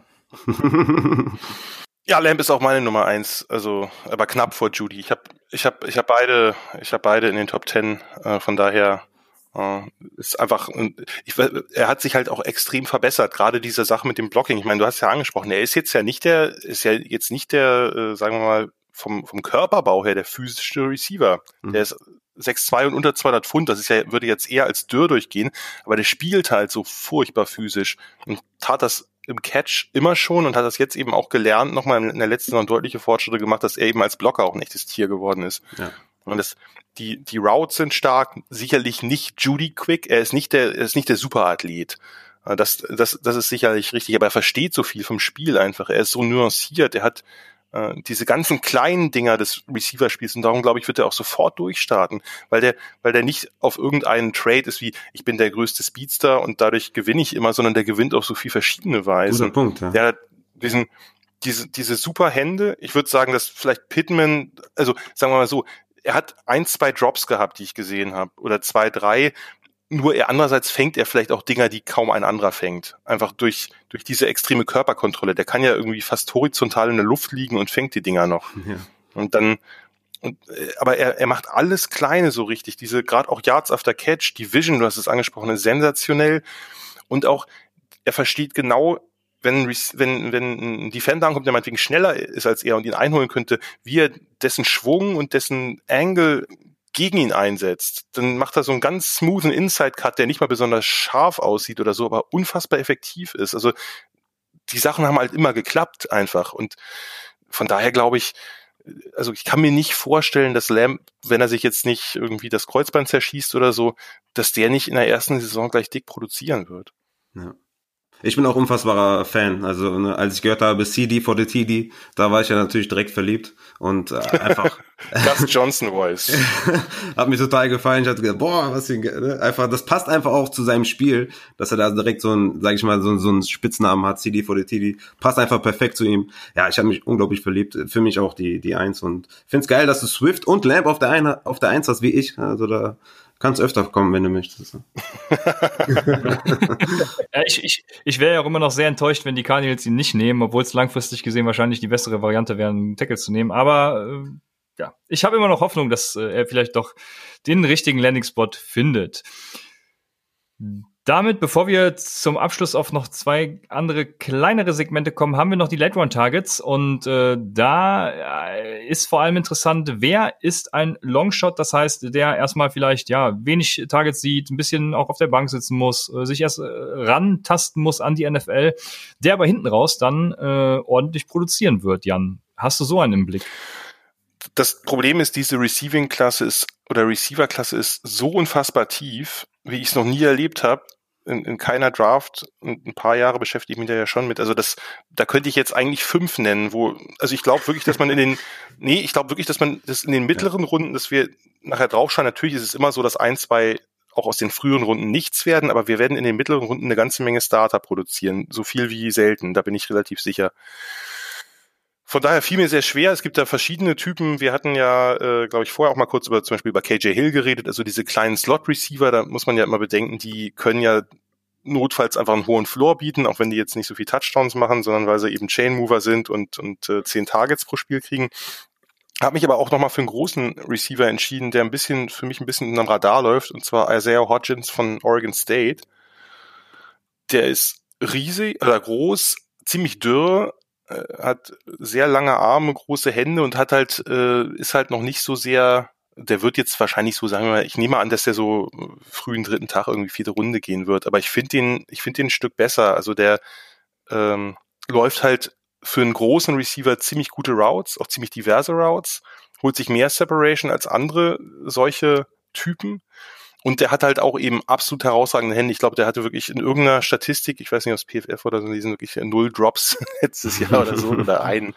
Ähm, super Body Control, Sideline Awareness ist eine, ist eine, ist eine Red Zone Waffe vielleicht von Anfang an. Das ist für mich so einer, der könnte überraschen. Also der, wird wahrscheinlich erst am dritten Tag gehen, aber den habe ich ein bisschen höher, aber das ist nicht der einzige. Also da könnte ich jetzt auch, äh, bei den Receivern könnte ich jetzt auch noch zwei Stunden reden, das wollt ihr aber nicht hören. wir, äh, das, das würde ich jetzt so nicht sagen. Also wir würden das. würde ich auch so nicht sagen, ja. Aber aber wir sind schon bei zwei, von daher, ja. genau, ist das äh, KJ Hill. Achso, das war, KJ Hill wäre jetzt nicht meine Wahl gewesen. Das war jetzt nur, weil, weil das so ein typischer, äh, das ist so diese typische, oder Van Jefferson vielleicht als etwas größere, weißt du, diese typischen Slot-Receiver, die gute Routen mhm. laufen, Bälle fangen, aber vielleicht mhm. dann vertikal ein bisschen limitiert sind. Nee, also meine, meine Wahl wäre jetzt schon Hodgins. Ja. Hodgins, okay. Van Jefferson ist auch ein gutes Stichwort. Der ähm, war ja Senior Bowl, wie nennt man das da, die Auszeichnung? Äh, MVP? glaube ich, Offensive Player, wie auch immer. Ähm, das war letztes Jahr übrigens wer, Raphael? Äh, ja. Äh, Terry McLaurin war es letztes Jahr. Also wenn er genauso einschlägt wie Terry McLaurin, dann äh, holt euch Van Jefferson gerne in späteren Runden. Ich vermisse noch einen auf der Liste der Wide Receiver tatsächlich. Raphael, hast du noch einen? Ja, ich, ich, äh, also ich habe noch zwei, würde ich fast schon sagen. Der erste ist KJ Hamler. Absoluter, ich, ich liebe ihn. Ja, siehst du, da ist er Also doch. wirklich auch einer der ja, vom Eye-Testing her, ich habe mich direkt in ihn verliebt auf jeden Fall. Ähm, für mich auch ein Slot-Wide Receiver, Jan. Äh, ist, ist doch eher ein Slot-Wide Receiver, oder? Also ja, ich, nur, ich denke nur. Also ich glaube ja, nicht, dass der außen spielt. Ja, ja. Der ist viel zu klein. Also der ist ja wirklich winzig. Genau, weil ich hatte mich jetzt gerade, weil du gerade von Slot Wide Receiver gesprochen hast und KJ Hill genannt hast, ich dachte, du nennst KJ Hamler, weil äh, ich ihn auch nur als reinen Slot Wide Receiver äh, gesehen habe. Ich dachte, vielleicht habe ich mich da verguckt oder so, oder vielleicht habe ich nicht genug Spiele gesehen. Aber für mich auch ein reiner Slot Wide Receiver und da fand ich ihn einfach äh, mega. Ne, ist natürlich klein, 1,75, aber ist halt auch ein fast fantastischer Athlet. Super, super quick natürlich, super explosiv ja, was, was soll man da sagen? Ist natürlich wirklich, ich fand die In- und Out-Routes, da die Cuts, wie er die setzt, fand ich mega stark. Ja, starker Burst natürlich, Speedy, äh, Big Play Threat. Also ich fand es wirklich sehr, sehr stark. Manchmal ein bisschen Drop-Probleme. Äh, Hände habe ich mir aufgeschrieben als Minuspunkt. Wirkte manchmal so irgendwie, als wenn er da irgendwie Koordinationsprobleme hat, aber da würde ich jetzt gar nicht so sehr in die Analyse gehen, weil ich dazu zu wenig Ahnung von habe, würde ich sagen. Aber ja, ich, ich glaube, dass das könnte auf jeden Fall ein Late-Round-Target sein. Das Problem bei ihm ist, ich habe keine Combine-Werte gesehen. Hat er da nicht mitgemacht vielleicht? Der ist nicht gelaufen, ja. Aber das, das, das muss er, das muss er auch nicht. Der ist, der ist ein 4-3-Spieler. Also das ist, der ist, ist er. der ist schnell ich, genug. Ich habe mir, ich hab mir tatsächlich sicher. aufgeschrieben, wäre spannend äh, zu sehen, ob er die 4-4 geknackt hätte. Aber du sagst, er hätte die geknackt, ja? Ich glaube ja. Und selbst mhm. wenn es eine 4-4-0 wäre, ich mhm. glaube, er hätte sie geknackt. Aber 4-4-0 wäre ja jetzt auch durchaus sehr schnell. Also Auf jeden Fall. Das, das war so die, die, wo ich sage, okay, hätte, das hätte ich schon gern noch gesehen. Aber ja, äh, ich habe mich total verliebt in Catcher Hamler. Ja, das Interessante bei KJ Hamler finde ich vor allem, äh, du sagst, er ist schnell, aber ich finde, er verliert vor allem in, seinen, in seinem Route Running auch überhaupt kein Speed. Also seine Cuts sind so gut, dass er da mit, mit Vollspeed quasi reingeht, rauskommt. Ähm, das auch bei ihm, Boomer Bust Player finde ich auch so ein bisschen, äh, wenn er einschlägt, dann halt voll, wenn nicht, dann halt auch gar nicht. Ähm, hat auch noch nie gegen Press Coverage gespielt, weil eben auch im Slot, ne? Das habe ich zumindest auch nicht, nicht gesehen bisher. Ja, äh, von daher sehr spannend. Also den hätte ich nämlich auch so als Longshot gehabt. Und, äh, Nur ganz kurz, ich, ich wollte nicht Hemmler hinter Hill ranken oder hinter Van Jefferson, sondern ich meinte jetzt diese typischen, Hemmler wäre ein Big Play Slot Receiver. Diese typischen meinte ich jetzt so diese Underneath okay, Targets, die halt mhm. super Routen laufen, mhm. äh, die, die Ins und Outs und Hooks den Ball sicher fangen und, äh, und die, und die Chains bewegen. Hemmler wird jemand sein, der vielleicht nicht ganz so viel Targets kriegt, aber dafür längere. Alles klar. Damit hätten wir ja auch unsere Late Round Targets. Oder wartest du jetzt noch auf beim richtigen Landing Spot direkten Impact, Jan? Oder haben wir das quasi eben auch abgeschlossen? Nee, da wäre noch ein Spieler spannend, einfach, so, wenn okay. es der richtige Landing Spot ist. Nur, nur ganz kurz, das wäre in der Tat Lynn Bowden von Kentucky. Also der Receiver, der da irgendwann auf Quarterback gespielt hat, weil die Riesenprobleme hatten, hat sich der Starter verletzt, Terry Wilson, dann hat der Backup, der Transfer ist, hat äh, irgendwie schlecht gespielt und dann haben die halt eine Offense quasi um einen Receiver, der halt ein sehr, sehr, sehr gute Vision und ein sehr guter Runner ist, gebaut und damit halt ihre Saison gerettet, wenn man so will. Das ist ein absoluter Gamer, der wird so in dem Bereich auch gehen, dritte bis fünfte Runde grob. Äh, der wird als Re der könnte Receiver spielen, aber der hat halt einfach quasi, die haben eine Art Wildcat Offense gespielt in der SEC und keiner konnte ihn stoppen. Der hat jedes, der ist fast jedes Spiel für 200 Yards gelaufen weil der halt eine super Vision hat, eine gute Dynamik, gute Wendigkeit, der ist so ein, so ein Glider, der irgendwie dann so vorbei schießt irgendwie, ohne jetzt der Superathlet zu sein und dazu noch Power. Und wenn der in so einer Offense wie Baltimore kommt, sag ich mal, das, das ist fies, glaube ich. Also weil dann, äh, wenn der ist ein, quasi so ein Gadget-Player, aber der, der dann auch viel laufen kann und wenn du den dann noch zu Lama Jackson ins Backfield stellst oder dann daraus Routen laufen lässt, also das wäre so eine so eine Sache, könnte ich mir vorstellen, der wird richtig steil gehen. Ich habe tatsächlich bei den Ravens habe ich mir LaVisca Chenault aufgeschrieben. Wäre auch spannend, wäre auch super spannend. Jemand, der halt vor allem Yards after Catch das absolute Tier ist. Ja. Mit, mit seiner Power. Und dem wirft, dem kann, muss dann äh, Jackson halt den Ball irgendwo kurz in die Flat zu werfen und der räumt drei Leute aus dem Weg. Das wäre natürlich auch super. Überhaupt diese Offense ist halt einfach mega spannend, weil da kann man natürlich viel andere Sachen mitmachen, die man sonst vielleicht mit anderen Offenses, die da nicht in Frage kommen würden. Ja. Also die Ravens jetzt. Ja. Ich hatte tatsächlich noch bei Landing Spot und dann äh, Instant äh, Impact hatte ich noch äh, Justin Jefferson bei den Eagles. Ich hatte eben gesagt bei den Saints, aber ich hatte mir den äh, für die Eagles noch vorgestellt. Ich glaube, die würden so einen Big Slot Guy auf jeden Fall äh, sehr gut brauchen können. Ne? Auf jeden Fall. Die Eagles, glaube ich, könnten sehr viele Receiver gebrauchen. das, genau das wollte ich auch sagen, ja. Stimmt. Aber das ist ja gut. Diese, diese, diese Klasse ist so tief. Ich würde ja auch echt nicht ausschließen, dass, dass einige Teams einfach zweimal zugreifen. Einmal früh und einmal nochmal Mitte spät. Also nicht mal unbedingt besonders spät. Weil es einfach so viele verschiedene Typen auch gibt und so viel spannende Spieler. Ich würde hier, also diese Receiver-Klasse würde ich melken, wenn ich GM wäre. Ich, ich habe zum Beispiel auch aus Fantasy-Sicht auch ganz klar eine Linie gezogen nach Judy und nach Lamp. Das ist so mein Tier 1. Und danach sind halt so viele, da ist dann wirklich halt äh, ja, mehr Glück als Verstand halt wirklich gefragt. Ne? Henry Ruggs, Mims, dann hast du noch einen, einen Jalen Rager vielleicht, einen T. Higgins, Justin Jefferson, ja. die sind so ungefähr alle eine Region. Das wird halt unglaublich schwer, da den einen zu fischen, aus Fantasy-Sicht, in, in, in einem Startup oder in einem Dynasty-Draft, da, der dann einschlägt. Ne? Das wird halt super schwer. Mhm. Da sind halt so viele dabei, ähm, dass ich da eine ganz klare Linie, Grenze gezogen habe nach Judy und nach Lamb. Das sind für mich die beiden absolut besten Wide Receiver der Klasse. Sehr gut. Mit den beiden besten Wide Receiver in der Klasse schließen wir auch das Kapitel Wide Receiver und äh, gehen, wie anfangs gesagt, ganz kurz auf Tight Ends und noch IDP ein. Und bei Tight Ends ähm, würde ich so ein bisschen von der Sache rangehen, wer so ein Ausreißer der Klasse ist. Ich habe jetzt schon mehrfach vernommen, dass die Klasse nicht so gut ist und kein Noah Fan oder kein TJ Hawkinson, George Kittle, was weiß ich, produzieren könnte. Aber ähm, ja, Jan, wer könnte hier so ein Ausreißer sein, der im Fantasy relevant werden könnte? Also hier muss man natürlich gucken, also ich, es ist schwer, weil ich die Titan-Klasse, glaube ich, noch weniger mag als, als der Durchschnitt. Und äh, dann muss man natürlich auch noch gucken, welcher, welche Titans werden dann überhaupt nicht nur Starter, sondern auch Fantasy-relevant, also nicht irgendwelche soliden All-Around-Titans, sondern welche, die vielleicht auch ein bisschen, bisschen mehr im Receiving bieten. Und wenn ich da jetzt einen suchen würde, würde ich schon Hunter Bryant von, von Washington nehmen, äh, der ist nicht mein Nummer 1 Titan, aber wäre jetzt Fantasy-mäßig wahrscheinlich mein Nummer 1 Titan. Also eigentlich ist der ein sehr, sehr kräftiger Slot-Receiver. Man muss es, man muss es so sagen. Aber wenn die Position Nummer Titan ist, dann äh, kann man ihn da ja auch aufstellen.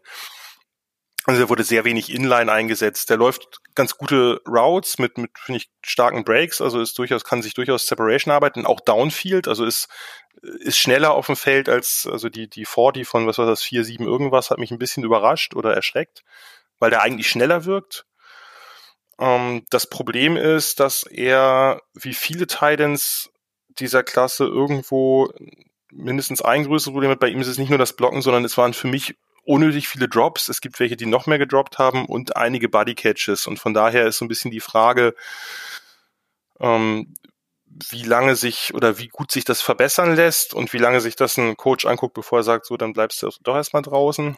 Aber das wäre jetzt so derjenige, bei dem ich sagen würde, ähm, der könnte am ehesten vielleicht in der ersten Saison schon äh, Impact haben, aber nicht wie Noah Fant. Noah Fant war eine andere Nummer. Hm. In jeder Hinsicht. Ich habe noch ein, ein Titan auf. Ja, so, mach Ja, nee, sorry, ich habe auch die Titan-Klasse boah, mich sehr schwer getan. Ich kann nur ähm, auf, auf gewisse Werte gucken. Da war Adam Troutman ähm, wahrscheinlich auch mhm. einer der, der besseren Tight Ends. Ich glaube aber, du hast tatsächlich, tatsächlich in diesem Jahr keinen dabei, der im ersten Jahr Impact hat. Wir draften ja auch sowieso keine Tight Ends äh, in Redraft. So. Äh, wir, okay. Ja, wir unser, unser Advice ist halt entweder Kelsey oder Kittel oder Streamen. Ne? Ähm, ich glaube, das ist eher interessant aus Dynasty Sicht und ich glaube da, also da hatte ich mir jetzt Adam Troutman äh, rausgesucht. Ähm, ja. Genau, das ist übrigens mein Nummer 1 Titan. Ach, tatsächlich? Ein, okay, krass.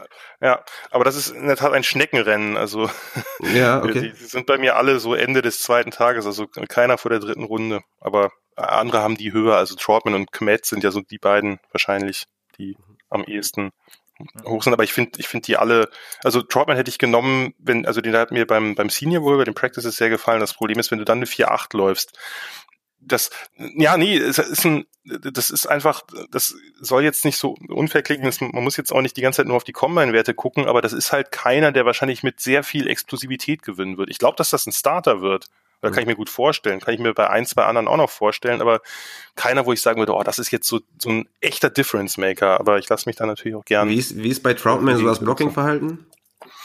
Fand ich ganz okay. Man kann natürlich die, das Tape, was es da so gibt, äh, Dayton ist halt FCS, also äh, eine Liga drunter, wenn man so mhm. will. Mhm. Im College, da kann man natürlich, da, da blockt er natürlich Leute, die äh, nicht mal ansatzweise irgendwo Richtung NFL Trainingscamp ja, kommen oder äh, auch andere Ligen.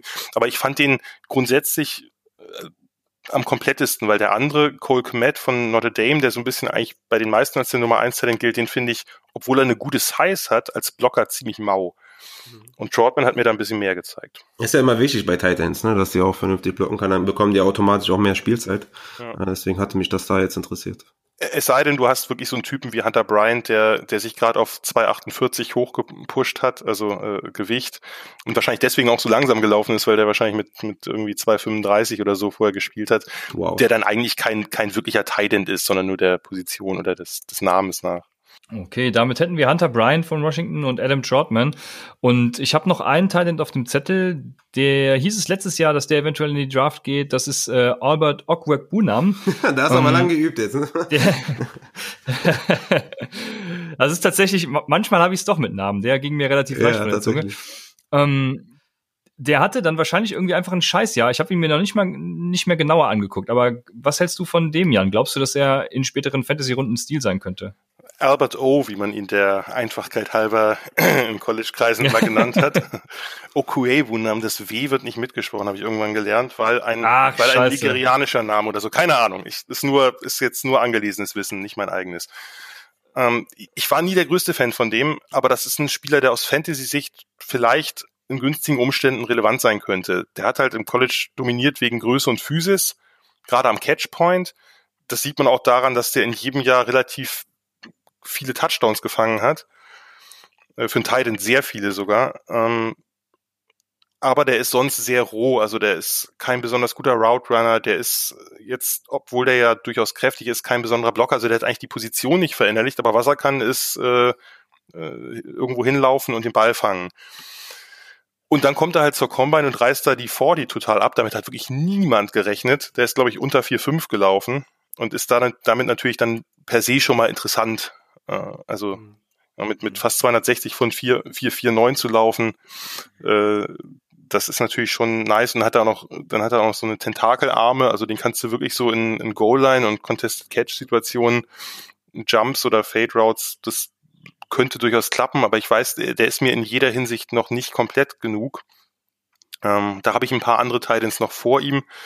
Aber äh, ich weiß nicht, gibt es bei euch gibt's auch sowas wie Touchdown-Dependent Fantasy Player oder so, ne? Die halt immer dann, die, die so ein bisschen Risiko sind, äh, aber halt öfter, das, öfter ja. mal einen Touchdown machen und dadurch sich das dann auszahlt. Oder? Das gibt's doch. Das, das, das, ja, das sind vor allem die Titans. Das ist äh, genau richtig. Auf jeden Fall, das sind ja vor allem die Titans, richtig. gut, aber es gibt ja auch Titans, die vielleicht, äh, also gut, jetzt von den Superstars äh, müssen wir nicht reden, aber auch ein, ein Hooper hat ja irgendwie äh, solide sechs Bälle pro Spiel gefangen oder fünf oder so. Ja. Ja, Hooper war ein absoluter Superstar. Aber es ist dann, okay, eher, ist dann eher so, so, weiß ich nicht, Tyler Eifer zum Beispiel. Mm, ja, gut, ein, das genau. Ne, die, die Sorte. Die Sorte, ja, genau, die Sorte da. All he does is catch Touchdowns. Richtig. Oder dann auch CJ Usama am Ende der letzten Saison. Ja. Also, ja. Aber das ist übrigens ein sehr guter Vergleich. Äh, also CJ Usama ist halt auch von Auburn gekommen und war auch sehr roh, aber ein, ein ziemlich guter Athlet. Das wusste man bei Albert O jetzt nicht in der Form aber der hat sich ja auch relativ, also äh, Sommer hat sich ja auch im Blocking ziemlich gesteigert, von daher ist ja noch nicht das Ende, Ende der Fahnenstange. Kann ja auch sein, dass ich Albert Oder noch äh, zu einem zu einem soliden Tight äh, für die NFL entwickelt, weil das, das Potenzial hat er nur. Der ist halt in vielen Bereichen wirklich auch weit hinter den anderen, finde ich zumindest. Ja. Aber das ist äh, natürlich auch. Es ist einfach auch so, dass wirklich Tight End ist, ist mit die, die unwichtigste Position im, im äh, Fantasy Football. Aber trotzdem noch mal eine Frage, vielleicht reizt das Thema zu sehr aus, was Tight Ends angeht. Aber wie siehst du denn Thaddeus Moss? Ähm, der hatte ja durchaus einige Receptions auch oder sah teilweise ganz gut aus, äh, was so die Production angeht. Siehst du den so in den, in den oberen Bereich vom Tight End oder? Also bei mir ist das nicht so sehr. Also das Problem ist, Moss ist halt kein besonders, man ist eigentlich seltsam, über Randy Moss Sohn redet und dann sagt er, er ist kein so besonders guter Athlet. Das ist eigentlich, das ist eigentlich Blasphemie. Ja. Aber äh, so ist es, so ist es leider. Also ich finde den, ich finde den sehr wenig explosiv. Das ist halt jemand, der, glaube ich, in, in der NFL nicht viel langes, nicht viel lange Bälle kriegen wird. Und dann ist die Frage, wenn du dann auch noch als Titan ziemlich klein bist, äh, ich, ich habe andere vor ihm, aber das, das soll nichts heißen. Der ist ein sehr guter Blocker, nur das bringt natürlich aus Fantasy-Sicht jetzt nicht so viel. Also, keine Ahnung. Ich, äh, ich lasse mich Schwierig. überraschen, aber die Titan, ja. die Titan-Klasse ist halt sehr, also wird sehr unterschiedlich gerankt. Bei mir ist Moss jetzt nicht unter den Vorderen. Ich hätte noch ein paar andere, die ich spannender finde. Andere haben halt, das ist genauso wie mit Kmet, der geht bei einigen Ende erster Runde oder Anfang zweiter, halte ich überhaupt nichts von. Aber diese Klasse ist sehr schwer einzuschätzen und letztes Jahr hatten wir ja wirklich eine, eine absolut historische. Und das äh, ist nicht zu erwarten, mhm. sagen wir mal. Okay, damit hätten wir auch die Tight Ends abgeschlossen und zu guter Letzt ähm, für unsere Individual Defense Player Spezialisten IDP. Ähm, dort wird unterschieden nach Tackle Heavy und Big Play. Tackle Heavy heißt, es wird, werden Tackles äh, quasi annähernd so gut oder äh, besser bewertet eben äh, wie Sacks oder auch Interceptions. Und beim Big Play Format ist es genau andersrum. Tackles weniger, Big Plays, also Interceptions und Sacks dafür viel höher. Ähm, jeweils einen Spieler für eine Kategorie der jeweiligen, außer Isaiah Simmons und Chase Young. Anjan. Ja, also bei dem, äh, ich habe dich jetzt leider wieder nur mittel verstanden.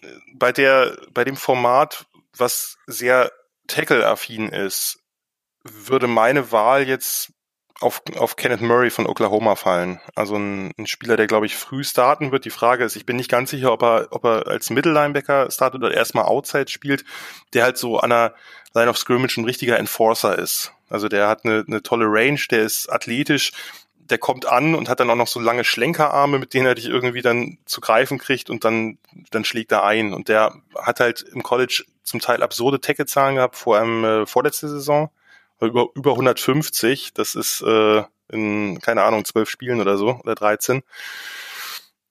Ähm, und das wäre jetzt so für mich derjenige, wo ich sagen würde, ähm, der könnte, der könnte so diese, diese, diese Tackle-Variante, also wo, wo es vor allem um Tackles und nicht so sehr um Big Plays geht, da würde, könnte der richtig abräumen. Das wäre jetzt da so mein, mein Kandidat. Bei dem anderen müsste ich nochmal nachfragen, ähm, wie, wie ist das? Äh, da, da zählen Sacks und Interceptions gleich viel oder, oder wie ist das? Sacks und, Sacks und Interceptions gleich viel, aber viel mehr als Tackles. Gut, da wäre dann quasi per se eigentlich schon und, und äh, Pass-Breakups oder so äh, wären es nicht, ne? Also das. Genau. Die werden gar nicht bewertet. Die werden gar nicht bewertet. Naja, da, also da macht es ja schon Sinn, dann eher einen Edge Rusher zu nehmen als ein als ein Cornerback oder Safety, da äh, da es in der Regel ja deutlich mehr Sex als als Interceptions gibt. Hm. Ja, schwierig. äh, da gibt's da gibt's einige ganz gute Kandidaten, denke ich. Ähm, wenn ich mich auf einen, der dann vor allem ja da würde ich wahrscheinlich, ähm, obwohl da, da könnte man auch in der Tat einen wählen, der, der dann auch äh, entsprechend viele Tackles hat. Wäre jetzt ein Kandidat, denke ich, der ganz spannend wäre, wäre Zach Bourne von, von Wisconsin. Äh, einfach deswegen, weil der, weil der so ein Hybrid ist zwischen Outside Linebacker und Edge Rusher. Also der hat bei Wisconsin drei, vier Outside Linebacker, also quasi Edge Rusher gespielt, ist dafür aber nicht ganz, hat dafür nicht ganz den Körper. Ähm, wird also wahrscheinlich zumindest auf äh, 4-3 Outside-Linebacker gehen, aber eben trotzdem regelmäßig rushen, zumindest bei Third Downs. Und das wäre jetzt ein Kandidat, wo ich sagen würde, der könnte es das könnte halt als Kombination vor allem ganz gut werden. Der ist vielleicht nicht der, der dir gleich zwölf Sex besorgt, aber der besorgt dir äh, einige Sex und eine ganze Menge Tackles mehr als vielleicht so ein, so ein reiner Speedrusher auf Defensive End.